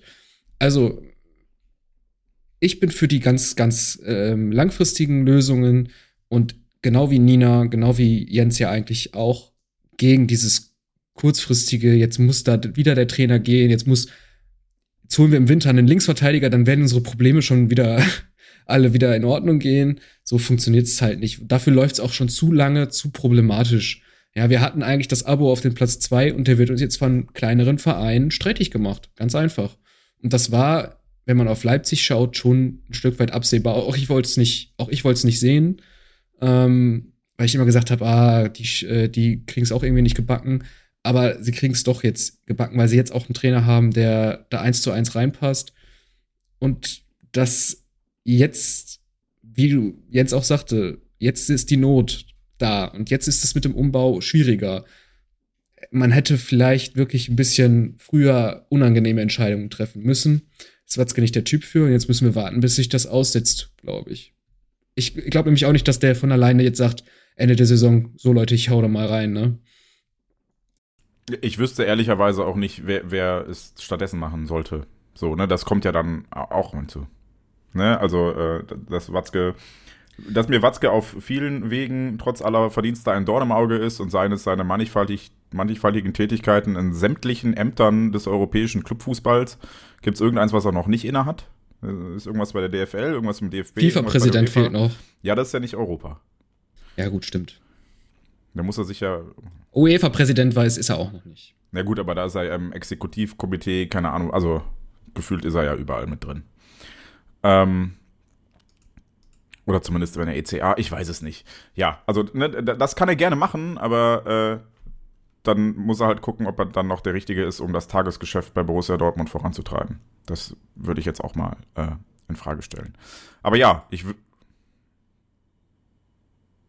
ich wüsste halt auch nicht, wer, wer es stattdessen oder danach machen sollte. So, weil ich weiß nicht, ob Kehl die Kompetenzen dafür hat. Ehrlicherweise. Kann ich jetzt aber auch so nicht beurteilen, weil äh, die Arbeit von Kehl natürlich bisher immer nur im, in der Kombination mit Zorg und oder Terzic war zuletzt und äh, der Eindruck, den ja auch andere Medien kolportieren, ist halt schon eher der, dass Terzic derjenige ist, der ein bisschen mehr das Zepter in der Hand hat oder zumindest von dem Watzke mehr überzeugt ist. Und äh, wenn Kehl dann so ein bisschen zum Erfüllungsgehilfen degradiert wurde, dann kann er dem Ganzen ja auch nicht seinen Stempel aufdrücken. Das heißt, ich kann immer noch nicht beurteilen, ob der gut ist in seinem Job oder nicht. Traue ich ihm dann zu, noch eine Etage höher zu sitzen? Wahrscheinlich eher nicht aktuell. Und so weiter. Also ja, ich wüs wüsste nicht, wer es machen soll. So. Auf der anderen Seite ist es aber auch nicht verboten mit 68, 69 ähm, sich auch nochmal zu hinterfragen. Also auch ja, Aki Watzke muss nicht so bleiben. Muss nicht. 64 übrigens. Was? 64. Ernsthaft? Ja. Okay. Gut. Entschuldigung. aber nur Aber du redest hier von, von, einem sturen Sauerländer, ja. der in jeglicher Faser seines Körpers konservativ ist. Ich weiß das nicht, ob du da nicht dann doch ein bisschen zu viel verlangst. Und auch da mache ich einfach, weil ich es kann.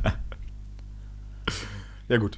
ja, dafür sind wir ja dann auch der externe Fan-Podcast äh, und nicht äh, der BVB Borussia Dortmund-Podcast. Ja, also ich bin jetzt hier nicht in der Berateragentur äh, tätig.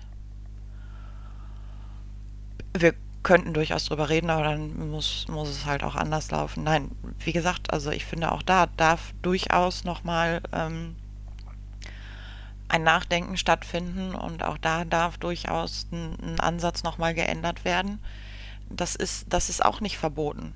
Ähm, und was, was potenzielle Nachfolger oder irgendwas angeht, ja, ist jetzt das, das ähm, als allerletztes unser Job, äh, da mit einem mit Vorschlag zu kommen. Also ich meine, ich, ich, ich weiß ja auch, dass wir es im letzten Jahr relativ häufig gehört haben, wir dürfen nicht immer nur meckern.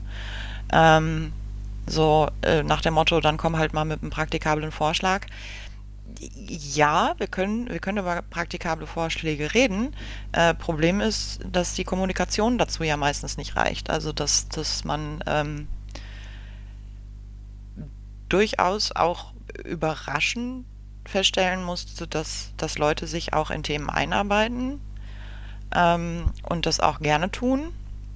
Und dann aber ähm, am Ende ja trotzdem nur äh, die Informationsveranstaltungen stattfinden. Also das wäre jetzt tatsächlich aus meinem Blickwinkel ein, ein Schritt zu weit und dann wirklich vielleicht etwas äh, zu überfordernd. Ähm, da jetzt zu sagen, okay, dann lass uns auch noch, ähm, lass uns auch noch eine ganz große Diskussion aufmachen. Aber für mich bleibt es halt dabei, ich, ich bin noch überzeugt und das wird auch noch dauern, mir das auszureden, ähm, weil das noch nicht mal mit dem, mit dem miesen Ende der, der Rückrunde funktionieren wird, dass, dass man mir sagen kann, ja, guck, und jetzt hat es ja nicht geklappt. Und ich dann sage, ja, nee, dann jetzt auch anders. Nee, also das, ähm, ich halte das für ein, ein, eine gute Idee, mit Edin Terzic zu arbeiten. Ähm, ich traue ihm auf jeden Fall Entwicklung zu.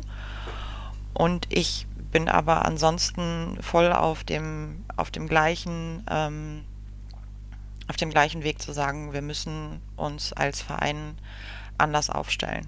Also wir, wir, wir müssen ähm, versuchen herauszufinden, was wir wollen und dann auch dementsprechend ähm, die Strukturen schaffen. Und eben nicht nur ähm, an der Oberfläche. Also. Glaubst du denn, um äh, mal ein bisschen die Brücke in die mhm. Zukunft zu schlagen, weil ich glaube, wir, wir haben das Thema dieser Entscheidung, Edin Terzic zu behalten, jetzt äh, aus mehreren Blickwinkeln ausführlich äh, diskutiert. Glaubst du denn, dass die Verpflichtung von Nuri Shahin und Sven Bender als Co-Trainer mhm. um dann mal zu der brandheißen News, die Yannick eben so schön angeteasert hat, zu kommen, ähm, dazu beitragen wird, dass Edin Terzic sich entsprechend entwickelt? Nein. Und glaubst du, dass das zu einer Besserung führt? Oder war schon ein Nein? Da war schon ein Nein. Ja. Weil das ist für mich ähm, irgendwie so ein bisschen wie, wie diese, diese, diese dusselige äh, 2 in 1 Geschichte, die mal irgendwann durch die Drogeriemärkte geisterte. Das ist so Duschgel und Bodylotion und Shampoo und Spülung und den ganzen Quatsch. Und das war halt irgendwie in beiden Fällen nicht wirklich das, was man brauchte. Also dieses 2 in 1 hat immer dafür gesorgt, dass man am Ende da stand und dachte, naja, jetzt fehlt hier irgendwie was. Und für mich ist das gerade 2 in, äh, zwei in 1 ähm, in, in der Hinsicht, man hat zwar den Trainer behalten, aber man hat ihn trotzdem irgendwo entmachtet. Also für mich war das das Gute daran und deswegen hatte ich das vorhin halt auch schon so formuliert, ähm, dass man halt wirklich mal niemanden aus der Pflicht entlässt, aber mit zwei neuen Co-Trainern ähm, machst du es trotzdem. Und das ist für mich äh, so beschissen als nicht laufen können. Janik, was äh, hältst du denn davon? Tja, das ist jetzt, ähm, also äh, wir hatten schon immer mal in der Redaktion, ähm, haben wir, äh, das lege ich jetzt einfach mal offen, haben wir schon zwischendurch mal nach ähm, Shahin geschaut, ähm, weil der ja auch immer wieder mal in den Nachrichten rund um den BVB ähm, ja auftaucht, einfach weil er ein erfolgreicher, recht erfolgreicher Trainer in der Türkei gewesen ist. Ähm, und ich habe auch die eine oder andere Stimme im Kopf, die gesagt hat, äh, also von unserer Redaktion, keine, keine anderen Stimmen, ähm, die gesagt hat, ähm, der äh, könnte mal ja irgendwann ja vielleicht mal beim BVB wieder aufschlagen, dass das jetzt wieder so eine super kurzfristige, weiß ich nicht, Aktionismusgeschichte ist, gefällt mir ehrlich gesagt nicht so gut. Ich hoffe, hoffe sehr, sehr doll, dass ähm, mit Shahin und vor allem mit Shahin, aber auch mit Bender dann äh, neue taktische Impulse kommen, äh, dass man eben, wie ich ja gesagt hatte, die Rückrunde zu Ende bringt, angemessen, dass man, äh, dass er, dass Terzic sich, der sich ja nach PM, also Pressemitteilung, selbst äh, diese, diese Lösung gewünscht hat, muss man ja auch mit Vorsicht genießen, äh, oder ob ihm das nicht nahegelegt wurde, ähm, diesen Wunsch zu hegen, ähm, dass einfach grundsätzlich äh, da einfach noch mehr äh, ähm, Input kommt. Aber das ist für mich das, ähm, das Be äh, Beispiel Nummer eins für eine, für eine kurzfristige Lösung. Das löst ja nicht unsere langfristigen Probleme, die wir haben, die wir jetzt auch hier schon mehrfach angesprochen haben. Ne, damit wird der BVB nicht komplett äh, jetzt die Bundesliga rasieren. So, seien wir mal ehrlich. Das ähm, das ist eine, ich finde es ja eine nette Idee. Sein. Es ist wie, es ist, genau, es ist halt wie so ein, so ein Wintertransfer, finde ich jetzt einfach in der Mannschaft, wo man sagt, ja, wir haben da so eine Schwachstelle ausgemacht, weiß ich nicht, unser Stürmer schießt keine Tore, wir holen jetzt einfach einen neuen. So. Und Wintertransfers, so wie das jetzt hier, Wintertransfers sind im Spielerbereich wie im Trainerbereich immer kurzfristige Reaktionen auf Missstände, die kurzfristig auch in der Regel nur funktionieren. Ich kann mich selten an äh, Wintertransfers erinnern, die langfristig eingeschlagen haben. Ich glaube, Haaland kam im Winter, wenn ich mich ich, nicht Ich wollte gerade sagen, Erling Haaland hat kurz hat ja, alle Aus, Das war aber eine Ausnahme, weil der schon sehr, sehr lange ähm, auf dem Blatt Papier Borussia Dortmund bei Borussia Dortmund stand und Riasson auch. Ähm, aber ich will, wenn ich jetzt einfach mal, jetzt nicht nur Borussia Dortmund, wenn ich generell in der Bundesliga umschaue, ist es in der Tendenz schon so mein Eindruck, dass Wintertransfers eher nicht die langfristigen äh, ähm, Lösungen sind. Da hat es bei Jens geklingelt. Ja.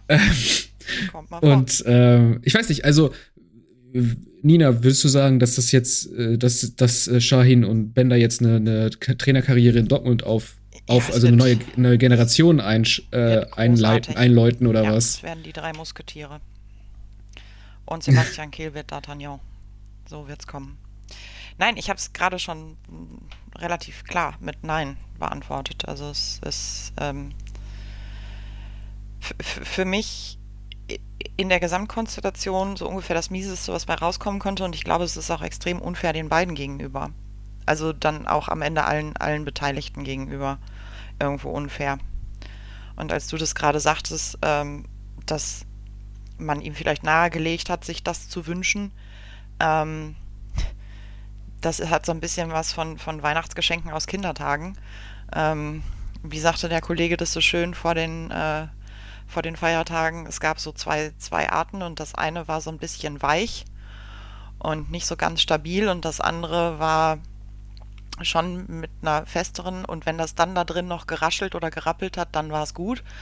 Und das, das hat halt definitiv was von äh, Pullover, Socken und sonstigen. Also ich, ja, Gott, am Ende stehen wir ja auch wieder nur da und können es uns angucken und können ähm, unseren, unseren Teil dazu beitragen. Aber ich finde es halt überhaupt nicht gut, weil es so extrem auch in diese Richtung geht. Also ich meine, ich, ich weiß, was ihr, ich weiß nicht, wer von euch beiden das vorhin gesagt hat, dass man ja schon mal drüber nachgedacht hatte, ja, so ein Shahin könnte ja auch mal zurückkommen und wenn der sich gut macht und so, das, das könnte durchaus Sinn machen. Ähm, aber das jetzt ist halt, ja, Schlechteste, was bei, bei rumkommen konnte. Du hast ähm, den Trainer behalten und trotzdem damit irgendwie angeknackst. Ähm, es war ja auch schon mal so eine, so eine Autoritätsfrage ähm, bei uns auch aufgekommen, ähm, was, was halt dafür sprechen könnte, dass ein erfahrener Trainer, erfahrenerer Trainer vielleicht ein anderes Standing in der Mannschaft hätte und so weiter und so fort. Ja, aber das gilt ja für die beiden auch nicht. Also, ähm, dass, dass man jetzt sagen könnte, ähm, wenn die da sind, dann haben sie aber alle aufzuhorchen wird nicht funktionieren. Also auch in der Konstellation behaupte ich jetzt einfach mal, kommen wir um, um meine neue Wandgestaltung immer noch nicht rum. Also die will ich nach wie vor sehen. Ähm, Zumal, wenn wir uns das mal angucken, ne, Scharin, Schein und Bender haben ja zum Beispiel auch mit Reus und Hummels noch selber gespielt. Also das ist so, als äh, würde ja. mir mein, mein, mein Zwilling sagen, also vom Alter her, mhm. wäre jetzt plötzlich mein Vorgesetzter. Ja gut, auch, auch das ja. musst du im, im, professionellen Alltag vielleicht auch mal aushalten. Ähm, ich meine, wenn du halt spielst, bis du 100 bist, dann wird auch irgendwann mal jemand jüngerer dein, dein Chef. Also, Entschuldigung, dann, dann müsst ihr da durch. Und 35 ist kein Alter, auch als Fußballprofi noch nicht. Ja. Ist jetzt nicht so, als wäre Mats Hummels 40. Nee, genau. Richtig, richtig. Und ich darf das nämlich sagen, weil ich bin sowieso älter als beide und deswegen ist das auch komplett in Ordnung. Ähm, was, was ich halt denke, ist, du musst es, du musst es halt auch einfach mal aushalten, wenn, wenn da Leute sind, die jetzt ähm, in deinem Alter sind oder irgendwas. Ich, ich, ich finde es sowieso total schwierig, sich immer auf, auf Alter zurückzuziehen und dann entweder damit zu begründen, dass man jemanden ernst nimmt oder eben jemanden ernst nehmen müsste. Also ganz ehrlich, ähm, das, das ist was, das, das zählt bei mir nicht als Argument. Du kannst jeden Morgen, also alles, was du machen musst, um alt zu werden, ist einfach morgens die Augen auf und einatmen und dann wieder ausatmen und das war's. Und du musst da keine Entwicklung bei nehmen. Du kannst einfach der gleiche Idiot bleiben von Start bis Ende. Andererseits äh, kann auch jemand relativ Junges durchaus Sachen erlebt haben und äh, durchaus dann ähm, in, in, in dem Sinne vielleicht noch nicht mal erlebt, sondern einfach durch ein gewisses Interesse sich, sich äh, eine Fachkenntnis drauf geschafft haben. Und dementsprechend hat der, hat der Mensch sowieso erstmal einfach Gehör verdient. Und das ist für mich eine überhebliche Scheiße. Und das ist was, was ich bei Borussia Dortmund halt überhaupt nicht sehen will. Dass entweder gesagt wird, ja, du bist zu klein, um dir zuzuhören, oder du bist ja so alt, wir müssen alle auf dich hören. Das, das ist der letzte Kack. Also, das brauche ich überhaupt nicht. Ja, Jens, äh, wenn du jetzt einen Live-Podcast machen würdest, hätte ich gesagt, Watzke steht vor deiner Tür, aber äh, das war wahrscheinlich nicht, nicht der Fall. Es, es waren nur die Nachbarn, die ein Paket abgeholt haben, was ich äh, angenommen habe. Klassiker. Aber gut, jetzt können wir es auch nicht mehr rausschneiden. Gut, dass du es drauf angesprochen hast. das war schon absichtlich. Nee, aber wie, wie, du hast uns beide jetzt äh, äh, ausführlich gehört. Ähm, äh, Leute, den Leuten doch mal, was, was deine Meinung dazu ist. Ja, ich, ich bin, also ich muss kurz ein bisschen ausholen. Ich habe es garantiert auch schon ungefähr siebenmal erzählt in den letzten Jahren dieses Podcasts, aber Nuri Schein war der erste Spieler, der beim BVB auf dem Platz stand, der jünger war als ich und hat dafür halt immer irgendwie einen besonderen Platz in meinem Herzen mit äh, Rückkehr und was auch immer. Da, da war, es war auch einer der ersten Spieler, die ich interviewen durfte für schwarzgelb.de und so weiter. Also das, das ist einfach ein besonderer Spieler für mich. Insofern freue ich mich natürlich, dass er zum BVB zurückkommt. Und äh, es waren zwar nicht meine Stimmen, die du eben zitiert hast, von wegen, den würde ich gerne mittelfristig mal als Cheftrainer sehen, aber ich hätte denen definitiv zugestimmt. Jetzt in der Konstellation bin ich auch nicht zwingend überzeugt davon, weil ähm, Nina hat es schon gesagt, du, du, knackst eigentlich deinen eigenen Trainer an und äh, gefühlt bauen wir gerade schon wieder diese Konstellation auf, die wir mit Rose und Terzic hatten. Ne? Du hast ähm, den Cheftrainer, der noch Cheftrainer ist, aber falls du den dann doch absägen willst, hast du schon mal den Nachfolger äh, an seiner Seite sitzen. So, und damit machst du Terzic gefühlt, zumindest öffentlich zur Lame Duck. Ich glaube, der Kicker hat heute schon den, heute, heute, also es ist seit ein paar Stunden veröffentlicht, dass die, diese beiden Leute als Leute, diese beiden Legenden des BVB als Co-Trainer anfangen. Und heute kommt schon, kommen schon die ersten Medienartikel, hat der BVB den Nachfolger verpflichtet. Mhm. Ja, meine Güte, das ist, du holst dir Unruhe ins Haus, die du dir nicht ins Haus holen müsstest. Und das schon mal. Da eine ganz kurze Anmerkung, aber ich gebe dem Ganzen noch ungefähr drei Stunden, also im Gesamtkosmos. Und dann wird BVB-Legende auch zum Schimpfwort bei mir. Warum? Weil ich es langsam zum Kotzen finde. Das wäre der nächste Punkt gewesen, genau. Also ähm, ich, ich finde ja gut und ich fand es bei, bei Terzic immer gut, dass er gesagt hat, hey, ich, ich bin nicht unfehlbar und äh, ich war immer ein großer Fan davon, dass man ihm einen Co-Trainer zur Seite stellt, der äh, andere Impulse reinbringt, der Erfahrung hat. Da war Hermann großartig. Jetzt äh, Reutersbach, der dann Hermann übernehmen musste, gesundheitsbedingt. Bach? Reuters Hahn. Äh, Entschuldigung, ja, Reuters Hahn ähm, der äh, gesundheitsbedingt von Hermann übernehmen musste und dann jetzt auf eigenen Wunsch, klar, in Anführungsstrichen, ähm, sein, sein Amt nieder, äh, niederlegt. Äh, weiß ich nicht, wie das dann um seine Kompetenz bestellt war, hat man nicht so viel von mitbekommen. So ein bisschen hat man wahrgenommen, dass zumindest unsere Standardsituationen etwas besser geworden sind in der Offensive. Ähm, dahingehend finde ich den Wunsch, und das hat jetzt in der von dir eben zitierten Pressemitteilung Janik ja auch gesagt, schon, schon länger den Wunsch gehegt, dass man Shahin dazu holt und ist jetzt froh, dass es geklappt hat. Kaufe ich ihm ab. Ich glaube nicht, dass er an der Stelle lügen muss, um zu sagen, äh, okay, äh, ich hatte keinen Bock auf Nuri, aber Aki wollte halt. Glaube, sehe ich nicht. Glaube ich nicht. Dafür halte ich Terzic für zu reflektiert. Und es ist ja auch so ein bisschen eine gewisserweise charmante Variante, um den neuen Impuls, den, den ich ja dann auch gefordert hätte, wo ich gesagt habe, oh, ich weiß nicht, mit Terzic weitermachen, eigentlich brauchst du einen neuen Impuls, wenn du dir die Leistung und die Spielweise anguckst, um den reinzuholen, ohne gleichzeitig komplett wieder alles auf Null zu setzen. Aber auch da weiß ich dann wiederum nicht, ob Nuri Schein der Richtige ist, zumindest zu dem aktuellen Zustand seiner Karriere, denn der ist seit anderthalb Jahren Trainer gefühlt und ähm, ist damit jetzt weniger erfahren als Edin Terzic oder zumindest nur gleich erfahren, was nichts über seine Qualität aussagen wird im Zweifel. Ähm, aber ja, ich, ich, ich bin auf der emotionalen Seite freue ich mich, aber die, die fachliche Seite sieht das so wie ihr. Für mich ist das Aktionismus.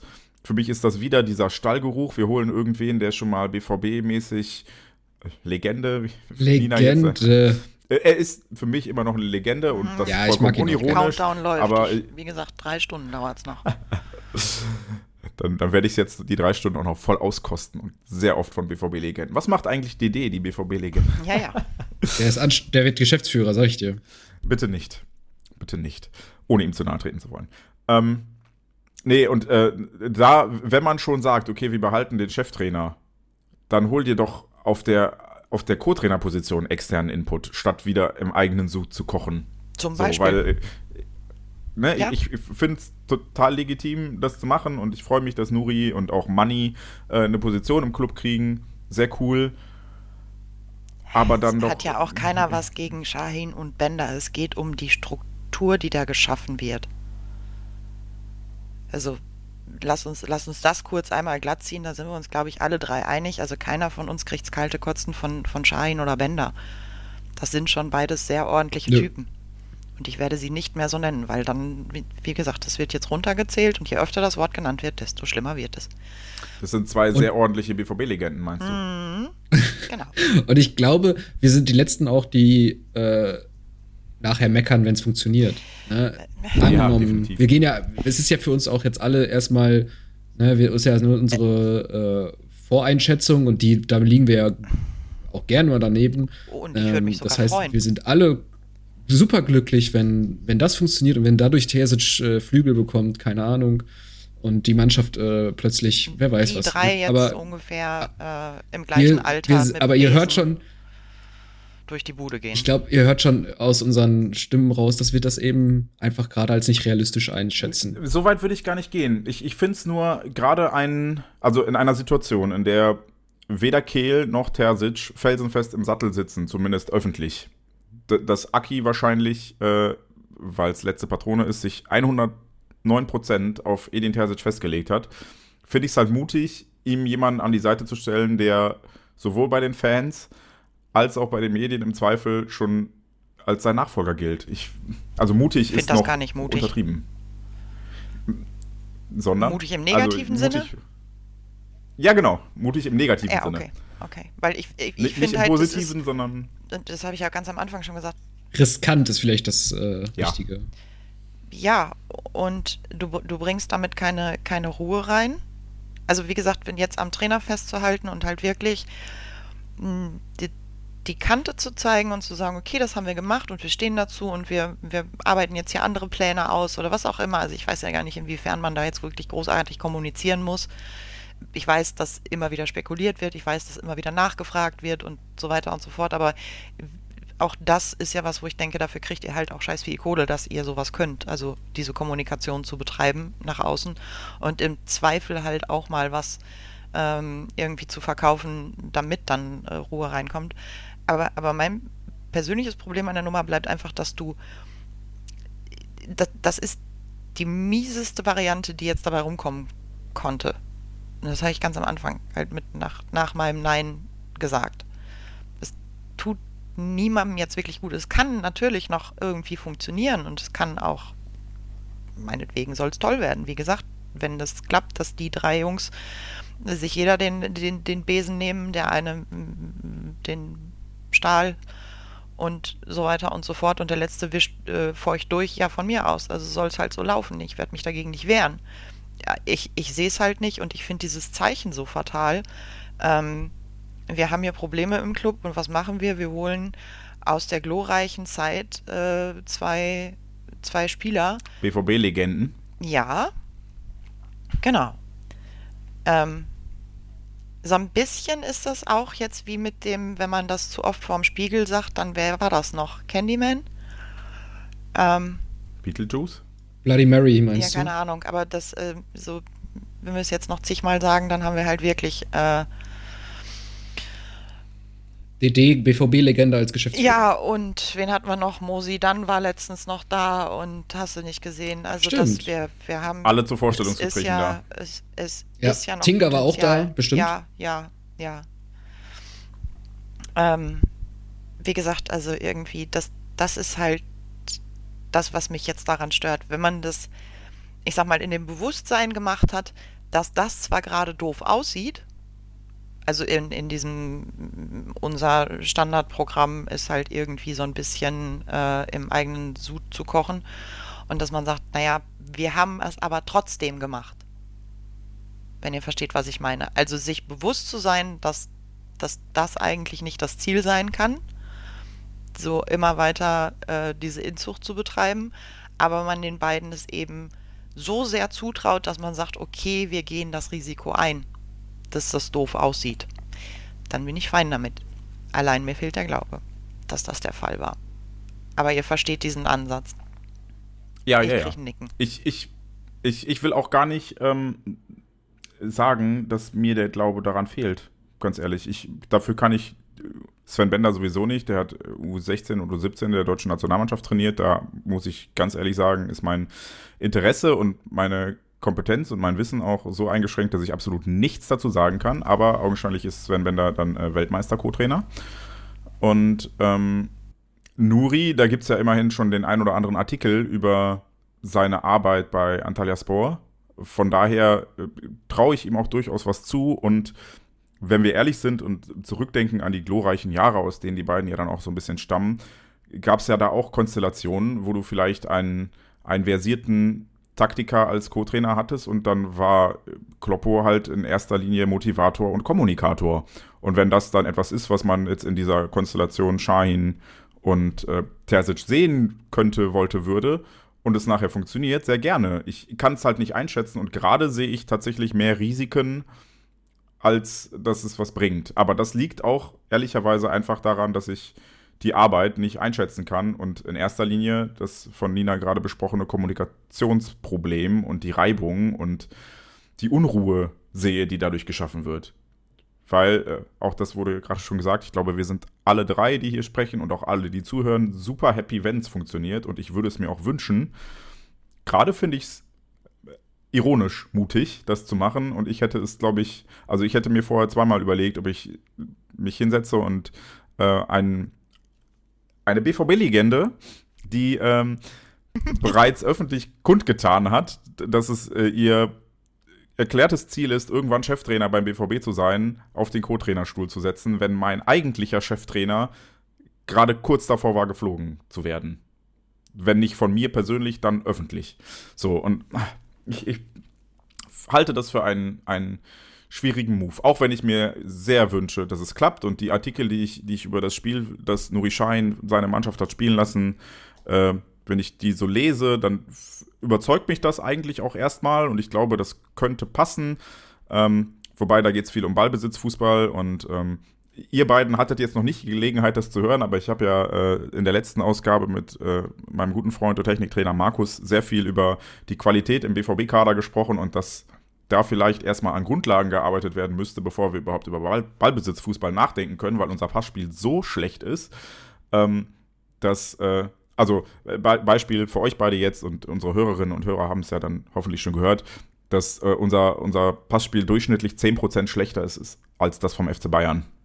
Also die angekommenen Pässe und sowas. Und damit reden wir nur davon, wie viele ankommen, nicht in welcher Qualität die ankommen und so weiter. Also wir sind qualitativ einfach massiv ins Hintertreffen geraten und ähm, das ist halt die eine Seite, des, was der Trainer spielen lassen möchte und die andere ist, was macht er dann wirklich in der täglichen Arbeit und da zum Beispiel setze ich, kann ich mir gut vorstellen, dass so ein Typ wie Sven Bender, der ja tatsächlich eher ein bisschen ruhiger ist, ein bisschen, der ist halt so ein Malocher, dass der richtig, richtig was bringen kann, weil der halt nicht große Töne spuckt, sondern der hält auch mal die Fresse und packt an. So, und ich glaube, dass der für die Hygiene in der Mannschaft sicherlich hilfreich sein kann. Und ich kann mir auch sehr gut vorstellen, dass Nuri taktisch und von der Spielphilosophie gute Ideen hat, die er mit einfließen lassen kann. Und ich habe auch in der letzten Ausgabe gesagt, dass ich im Fußball eh so ein bisschen die Entwicklung sehe, wie sie im American Football ist, dass du mittelfristig viel mehr Spezialtrainer für einzelne Bereiche haben wirst. Und dass das Trainerteam eh ein bisschen aufbläht. Und dann hast du halt am Ende einen Trainer, der Teamchef ist. So, also dann macht halt Nuri nachher das, das tägliche Training und äh, Edin setzt sich hin und führt die Gespräche mit den Spielern, um denen zu verklickern, warum sie jetzt nicht spielen und wie auch immer. Das wird alles so kommen und dahingehend finde ich ja eine, eine Verbreiterung und eine hoffentlich qualitative Aufwertung ähm, des Trainerstabs gar nicht schlecht. Ich weiß halt nur nicht, ob das in der Konstellation, dafür, dafür fehlen mir einfach Erfahrungswerte mit den verhandeln oder mit den handelnden Positionen, äh, Personen, das Wort habe ich gesucht. Ich weiß halt nicht, ob es dann funktioniert. Und da bin ich ein bisschen skeptisch, weil es einfach, ich, ich sehe aktuell mehr Risiken als Chancen. Wie viel Zeit haben die denn? Ich äh, bin gerade mal so ein bisschen am Surfen gewesen. Weiß gar Beide nicht, Verträge bis 2025. Ja, nein. So. ja, langfristig. Ich meinte jetzt kurzfristig ähm, noch ein, also wann, wann ist Trainingswiederaufnahme? Es geht am ja. 3. Äh, Januar ins Trainingslager nach Marbella und äh, da ah, werden ja. sie auch mitfliegen. Sie starten nämlich, wenn mich nicht alles täuscht, am 2. Wenn nicht sogar am 1. Also ja, offiziell 1.1., aber dann werden sie am 2. anfangen. Vermutlich. Nee, die werden ja hoffentlich auch jetzt schon sich äh, fleißig austauschen und unterhalten und nicht alle noch im Weihnachtsurlaub weilen, weil. Ja ehrlicherweise ist viel zu tun bei Borussia Dortmund in dieser Winterpause. Und dann geht es nämlich am 13.01. schon nach Darmstadt und das wird schon ein Stresstest. So, ja? so also in dieser Winterpause. Das ist schon. Da geht es nämlich dann weiter. Am 13.01. auswärts in Darmstadt und dann am schließenden, am anschließenden sieben Tage späteren Samstag in Köln. Also zwei Ausspiele, Auswärtsspiele Aha. direkt zu Beginn. Dann lasst uns doch, äh, um den Ausblick hier auf die ersten Spiele der Rückrunde äh, abzuschließen, noch ein bisschen, also ich habe hier noch die Frage im Dokument stehen, was muss besser werden? Und ich glaube, wir haben sie auf der, auf der Metaebene jetzt schon sehr ausführlich beantwortet. Wenn wir dann jetzt Und mal. In der Mikroebene hast du das doch mit deinem, äh, in deiner Vor Vorausgegangenen Folge getan, oder? Ja, aber das war ja sehr konkret auf einzelne Spieler bezogen und noch nicht auf das, äh, also da haben wir uns ja bewusst von der, von der Spieltaktik wegbewegt hin zu individueller Technik und dass, dass da einfach jeder Spieler viel höheren Anspruch an sein eigenes Spiel haben müsste. Da brauchen wir definitiv nicht noch weiter drüber reden, sondern ähm, jetzt das neue Trainerteam und der Auftritt der Mannschaft auf dem Feld. Äh, lasst uns doch da nochmal drüber sprechen. Was muss besser werden, wenn man das so ein bisschen konkretisieren kann? Und ich meine jetzt nicht mehr Tore schießen, weniger Tore kassieren, weil das wäre mir ein bisschen zu einfach. Aber äh, falls das jemand sagen will, Dips, mehr Tore schießen, weniger Tore kassieren. Ja, also ähm, insgesamt die taktische Vari Variabilität ähm, muss besser werden. Also ich bin selber kein Taktiker, deswegen sage ich das immer nur so ganz vorsichtig. Also es muss, wir müssen ein bisschen variabler werden, die Grundtugenden wieder stärker auf den Platz bringen. Dazu gehört natürlich auch Tore schießen, Tore verhindern, aber das bedeutet natürlich im Einzelfall ähm, das Passspiel ähm, wieder verbessern. Es gehört dazu, ähm, dass die Abstimmungen besser funktionieren. Also wir hatten auch ganz unfassbar viele individuelle Abwehrfehler, die ähm, seltener zu Toren geführt haben, glücklicherweise dank, dank der Krake Kobel im Tor. Aber wir haben sehr viele individuelle Fehler, also dass sich die ganze Mannschaft mal einmal wieder so einen Ruck gibt. Ähm, da einfach konzentrierter, fokussierter auf dem Platz zu sein. Ähm, auch die Spieler, der Einsatz, ich habe auch manchmal das ein oder andere Mal, ich kann es jetzt nicht verifizieren, aber an einer ein oder anderen Stelle das Gefühl, dass da doch der ein oder andere Sprint äh, zum Ball oder hinter dem Ball her oder so dann doch nicht angesetzt wird. Ähm, das sind so diese Geschichten. Einfach so das Gefühl kriegen, wieder da eine stabile Mannschaft zu haben, die äh, arbeitet und die den Ball haben will, die den Ball auch spielen will. Und dann glaube ich, kommt vieles auch von alleine wieder. Aber so diese, äh, und diese, diese, diese, dieses hinten reinstellen gegen vermeintlich stärkere Gegner, bitte, bitte nicht. Bitte nicht. Also das hat nicht funktioniert. Also gegen Leverkusen kann man, ja, aber auch da hätte es ganz anders ausgehen können, wenn da ein Ball reinpurzelt. Also das ist ein Glücksspiel. Ich würde sagen, einfach wieder ein bisschen stärker auf das fokussieren, was in der letzten Saison besser lief. Ne? Ähm, und dann einfach grundlegende, also das sind wirklich grundlegende Sachen, die einfach nicht funktionieren, die wieder in den Griff kriegen und dann läuft der Rest auch, glaube ich, von alleine. Das Ding dabei ist aber, du brauchst dafür Zeit. Eigentlich. Ähm, und, das. Immerhin haben wir jetzt an den DFB-Pokalspieltagen spielfrei. Ja, ja, ja. Das, und wir, wir wären so beschäftigt gewesen, wenn wir da hätten spielen müssen. Das ging ja auf keine Kuhhaut. Ähm, nee, ich ähm, muss ganz ehrlich sagen, ich glaube nicht, dass, dass uns wirklich die Zeit dafür bleibt, jetzt bis zum Start ähm, irgendwas zu tun, was dann ähm, auch direkte Wirkung zeigt. Da, da habe ich halt starke Zweifel. Ich bin äh, wieder bei meiner Wand. Ich möchte, dass äh, sich darauf committed wird, irgendwelche Egos hinten anzustellen. Ähm, und wer das nicht kann, hat dann halt einen gemütlichen Bankplatz. Ähm, und das ist im Prinzip die Chance, die ich für uns sehe. Also das, das ist das, wo ich sage, das muss besser werden. Weil, ich habe vorhin gesagt, ich kann nicht wirklich einen, einen Finger drauflegen, aber es ähm, spricht halt ein bisschen was für die Theorie, ähm, wir ja auch schon kurz drüber gesprochen haben, dass äh, kleinere, äh, vermeintlich kleinere Vereine nicht so ernst genommen werden, ähm, dass teilweise, wenn man jetzt die äh, erste Halbzeit von Mainz nimmt, auch teilweise Abschlüsse gesucht wurden, die eher egoistisch waren, als nochmal kurz den Blick auf den Mitspieler zu haben. Ähm, ja, also für mich, für mich wäre das das, was, was dringend verbessert werden muss. Ähm, und dann sehe ich tatsächlich eine, eine, ähm, eine realistischere Chance, dass wir da was in den Griff bekommen. Ich weiß ehrlicherweise, wo ich äh, gar nicht, wo ich, äh, abgesehen von der, von der letzten Folge, die sehr hörenswert war, hört sie euch auf jeden Fall gerne noch an, falls ihr es noch nicht getan habt, äh, anfangen soll, was ich besser muss, weil da haben wir sehr viel über Grundlagen individueller Natur gesprochen. Ähm, und dann fehlt tatsächlich einfach irgendwie eine Idee, wie wir Fußball spielen wollen in den letzten Monaten. Und die, da, das wäre die erste Änderung, die aus dem Trainerstab kommen müsste, weil ähm, wenn ich mir alleine die Spiele, die, die neun Spiele, die wir seit der letzten Aufzeichnung bestritten haben, nochmal so angucke, die, die, sind wir gefühlt alle komplett unterschiedlich angegangen. Und da war überhaupt kein stringentes, das ist Borussia Dortmund Fußball. Und ähm, da einfach mal eine Idee zu haben und die auch durchzuziehen. Und dann vielleicht damit auch zweimal auf die Fresse zu fliegen, aber wenn du in den nächsten acht Spielen zweimal auf die Fresse fliegst, aber dafür die anderen sechs gut spielst, weil du einen Plan verfolgst, den du ausgearbeitet hast, den du vielleicht nicht so gut einüben kannst, aber ähm, Nina, du sprachst ja gerade an, wir haben keine Zeit. Ich glaube, du kannst so Automatismen halt auch im Spielbetrieb lernen, wenn, wenn du sie regelmäßig wiederholst und nicht jede Woche was anderes spielst. Ja, auf jeden Fall.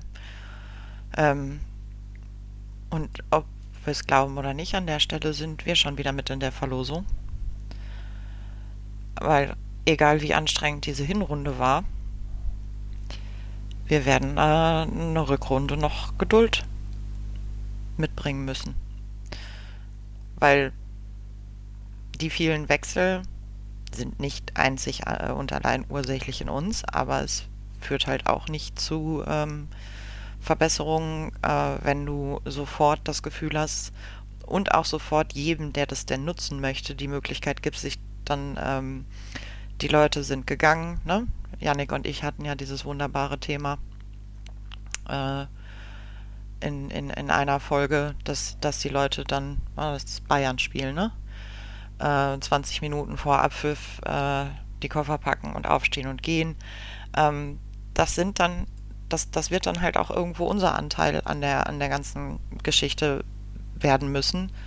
Ähm, dass wir da ob es uns jetzt passt oder nicht und ob wir begeistert sind davon oder überzeugt sind davon, ähm, auf jeden Fall wieder die äh, in Vorleistung treten müssen und erstmal ähm, ja keine Angriffsfläche bieten dürfen, weil auch auch das Teil einer Unruhe ist. Ja, es kommt auch viel aus dem Verein und wir hatten ja jetzt auch ähm, mit der mit der Entlassung ähm, von dem Kehl-Mitarbeiter oder ge mhm. gemeinsam auflösen, Dings in gegenseitigem Einvernehmen mit ganz vielen Auf Herzchen. Wunsch, ja, ja. ja. Mhm.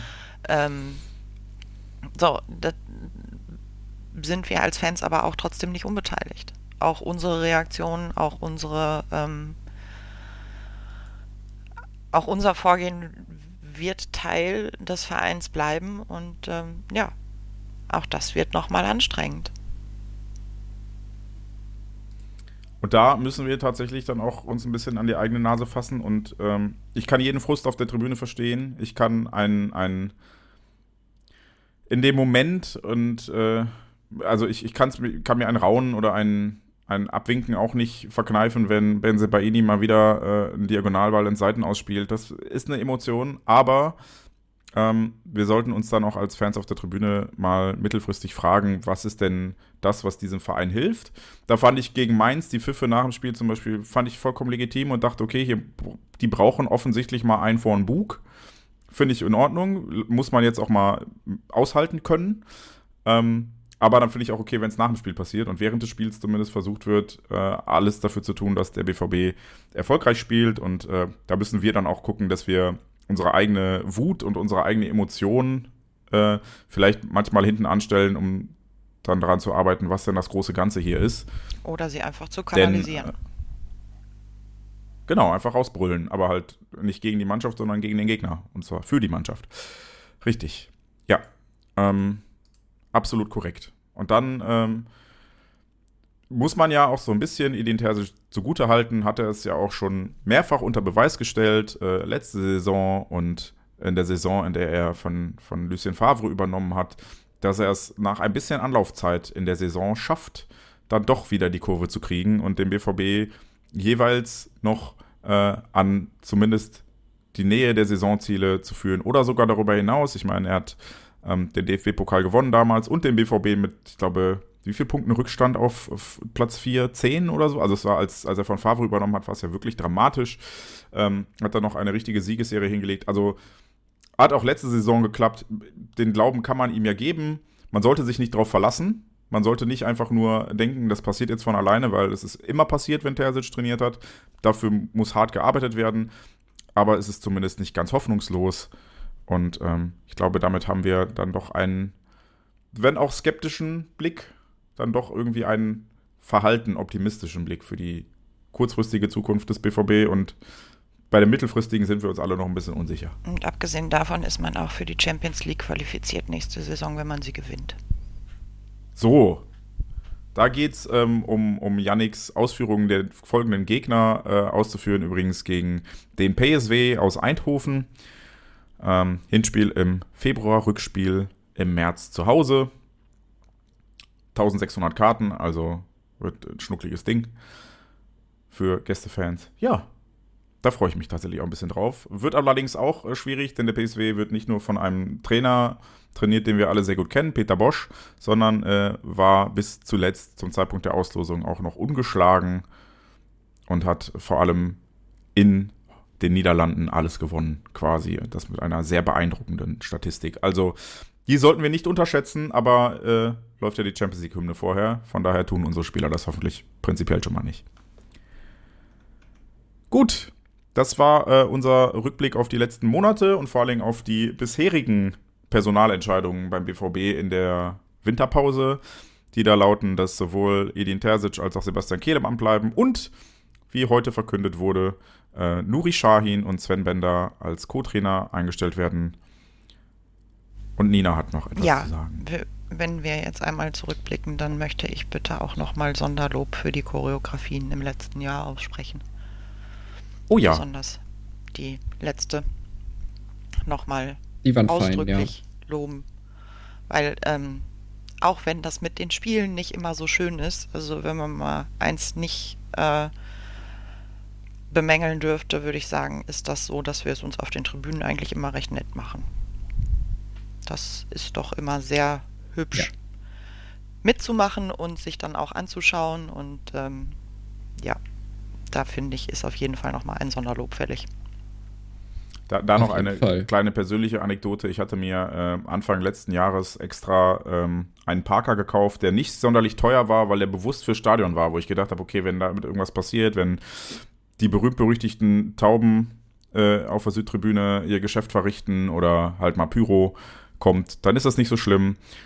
Jetzt hatte ich bei dieser Choreo diesen Parker an, hatte ihn allerdings leider dummerweise vorne offen und dann ist natürlich genau vorne ein äh, leicht glühendes Stück von diesem ben von einer Bengalfackel auf meinen Pulli gefallen. Jetzt habe ich noch einen Pulli statt im Parker. Danke. Ja, das ist Pech, Opfer ne? an die Fußballgötter. Ja ich, ja, ich ärgere mich sehr darüber. Aber gut. Also die Choreo hätte auf jeden Fall einen Sieg verdient gehabt. Das muss man ganz klar feststellen. Ja. Alleine der Geburtstag des BVB hätte einen Sieg verdient gehabt. Äh, wie äh, Yannick sagte, geht es weiter mit dem Auswärtsspiel beim SV Darmstadt 98 am 13. Januar. Und danach, die Spiele habe ich gerade leider nicht mehr akut auf dem Schirm, aber der BVB muss. Köln auswärts noch. Oh, danach. zwei Auswärtsspiele. Ja. Alle äh, Spiele in den kommenden zwei Monaten zu großartigen Anstoßzeiten, denn keins davon findet an einem Samstag statt. Vielen Dank. Und äh, ja, das, das wäre es von uns an dieser Stelle. Äh, wir geloben Besserung, was die Regelmäßigkeit unserer Aufzeichnungen betrifft. Das ist nur. Ach so, äh, bevor ich es vergessen, ich soll noch, oder wir sollen noch liebe Grüße von Fanny ausrichten. Ja. Und ein äh, gutes Wort für Edin Terzic einlegen, weil er ist äh, ähnlich wie ähm, Nina ein Verfechter seiner Arbeit. Zumindest äh, aktuell noch. Also ich hoffe, Ja, beziehungsweise- dass er da zufrieden mit mir ist. Aber das werde ich mir dann äh, später abholen, die Kritik.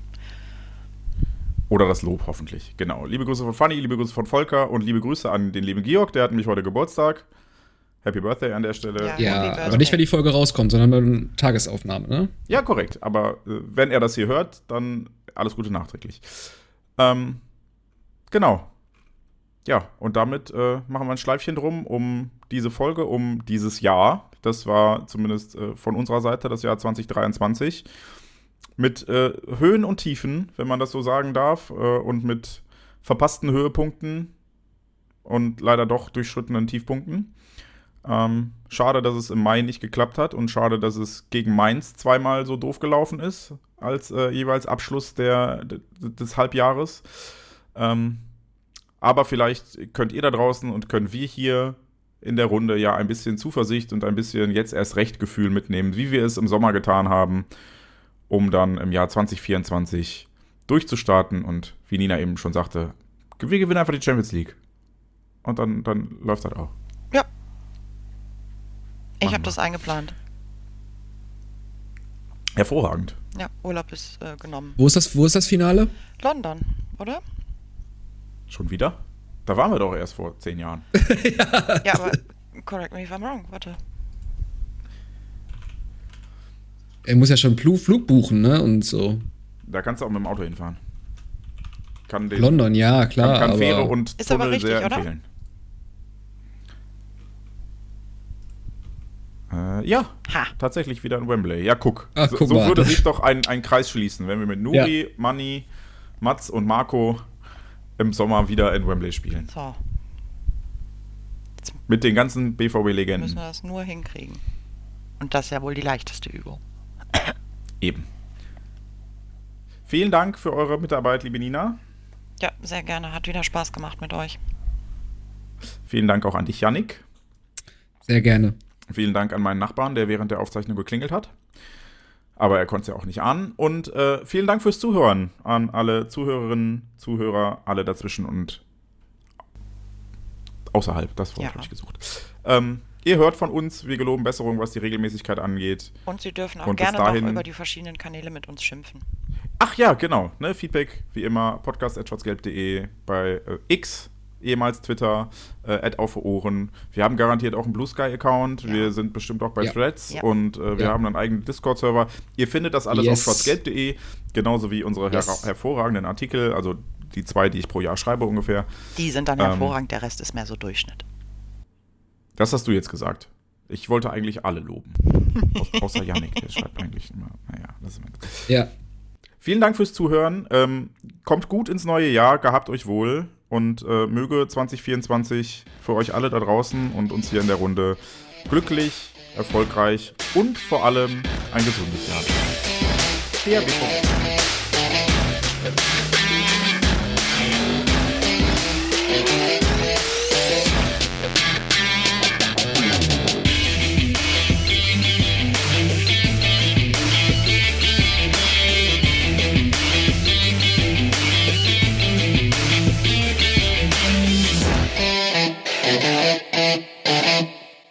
Die Zuhörerzahl, wie immer präsentiert von schwarzgelb.de, dem Fanzine über Borussia Dortmund. Auf Ohren bedankt sich bei 19.009 Zuhörern ausverkauft.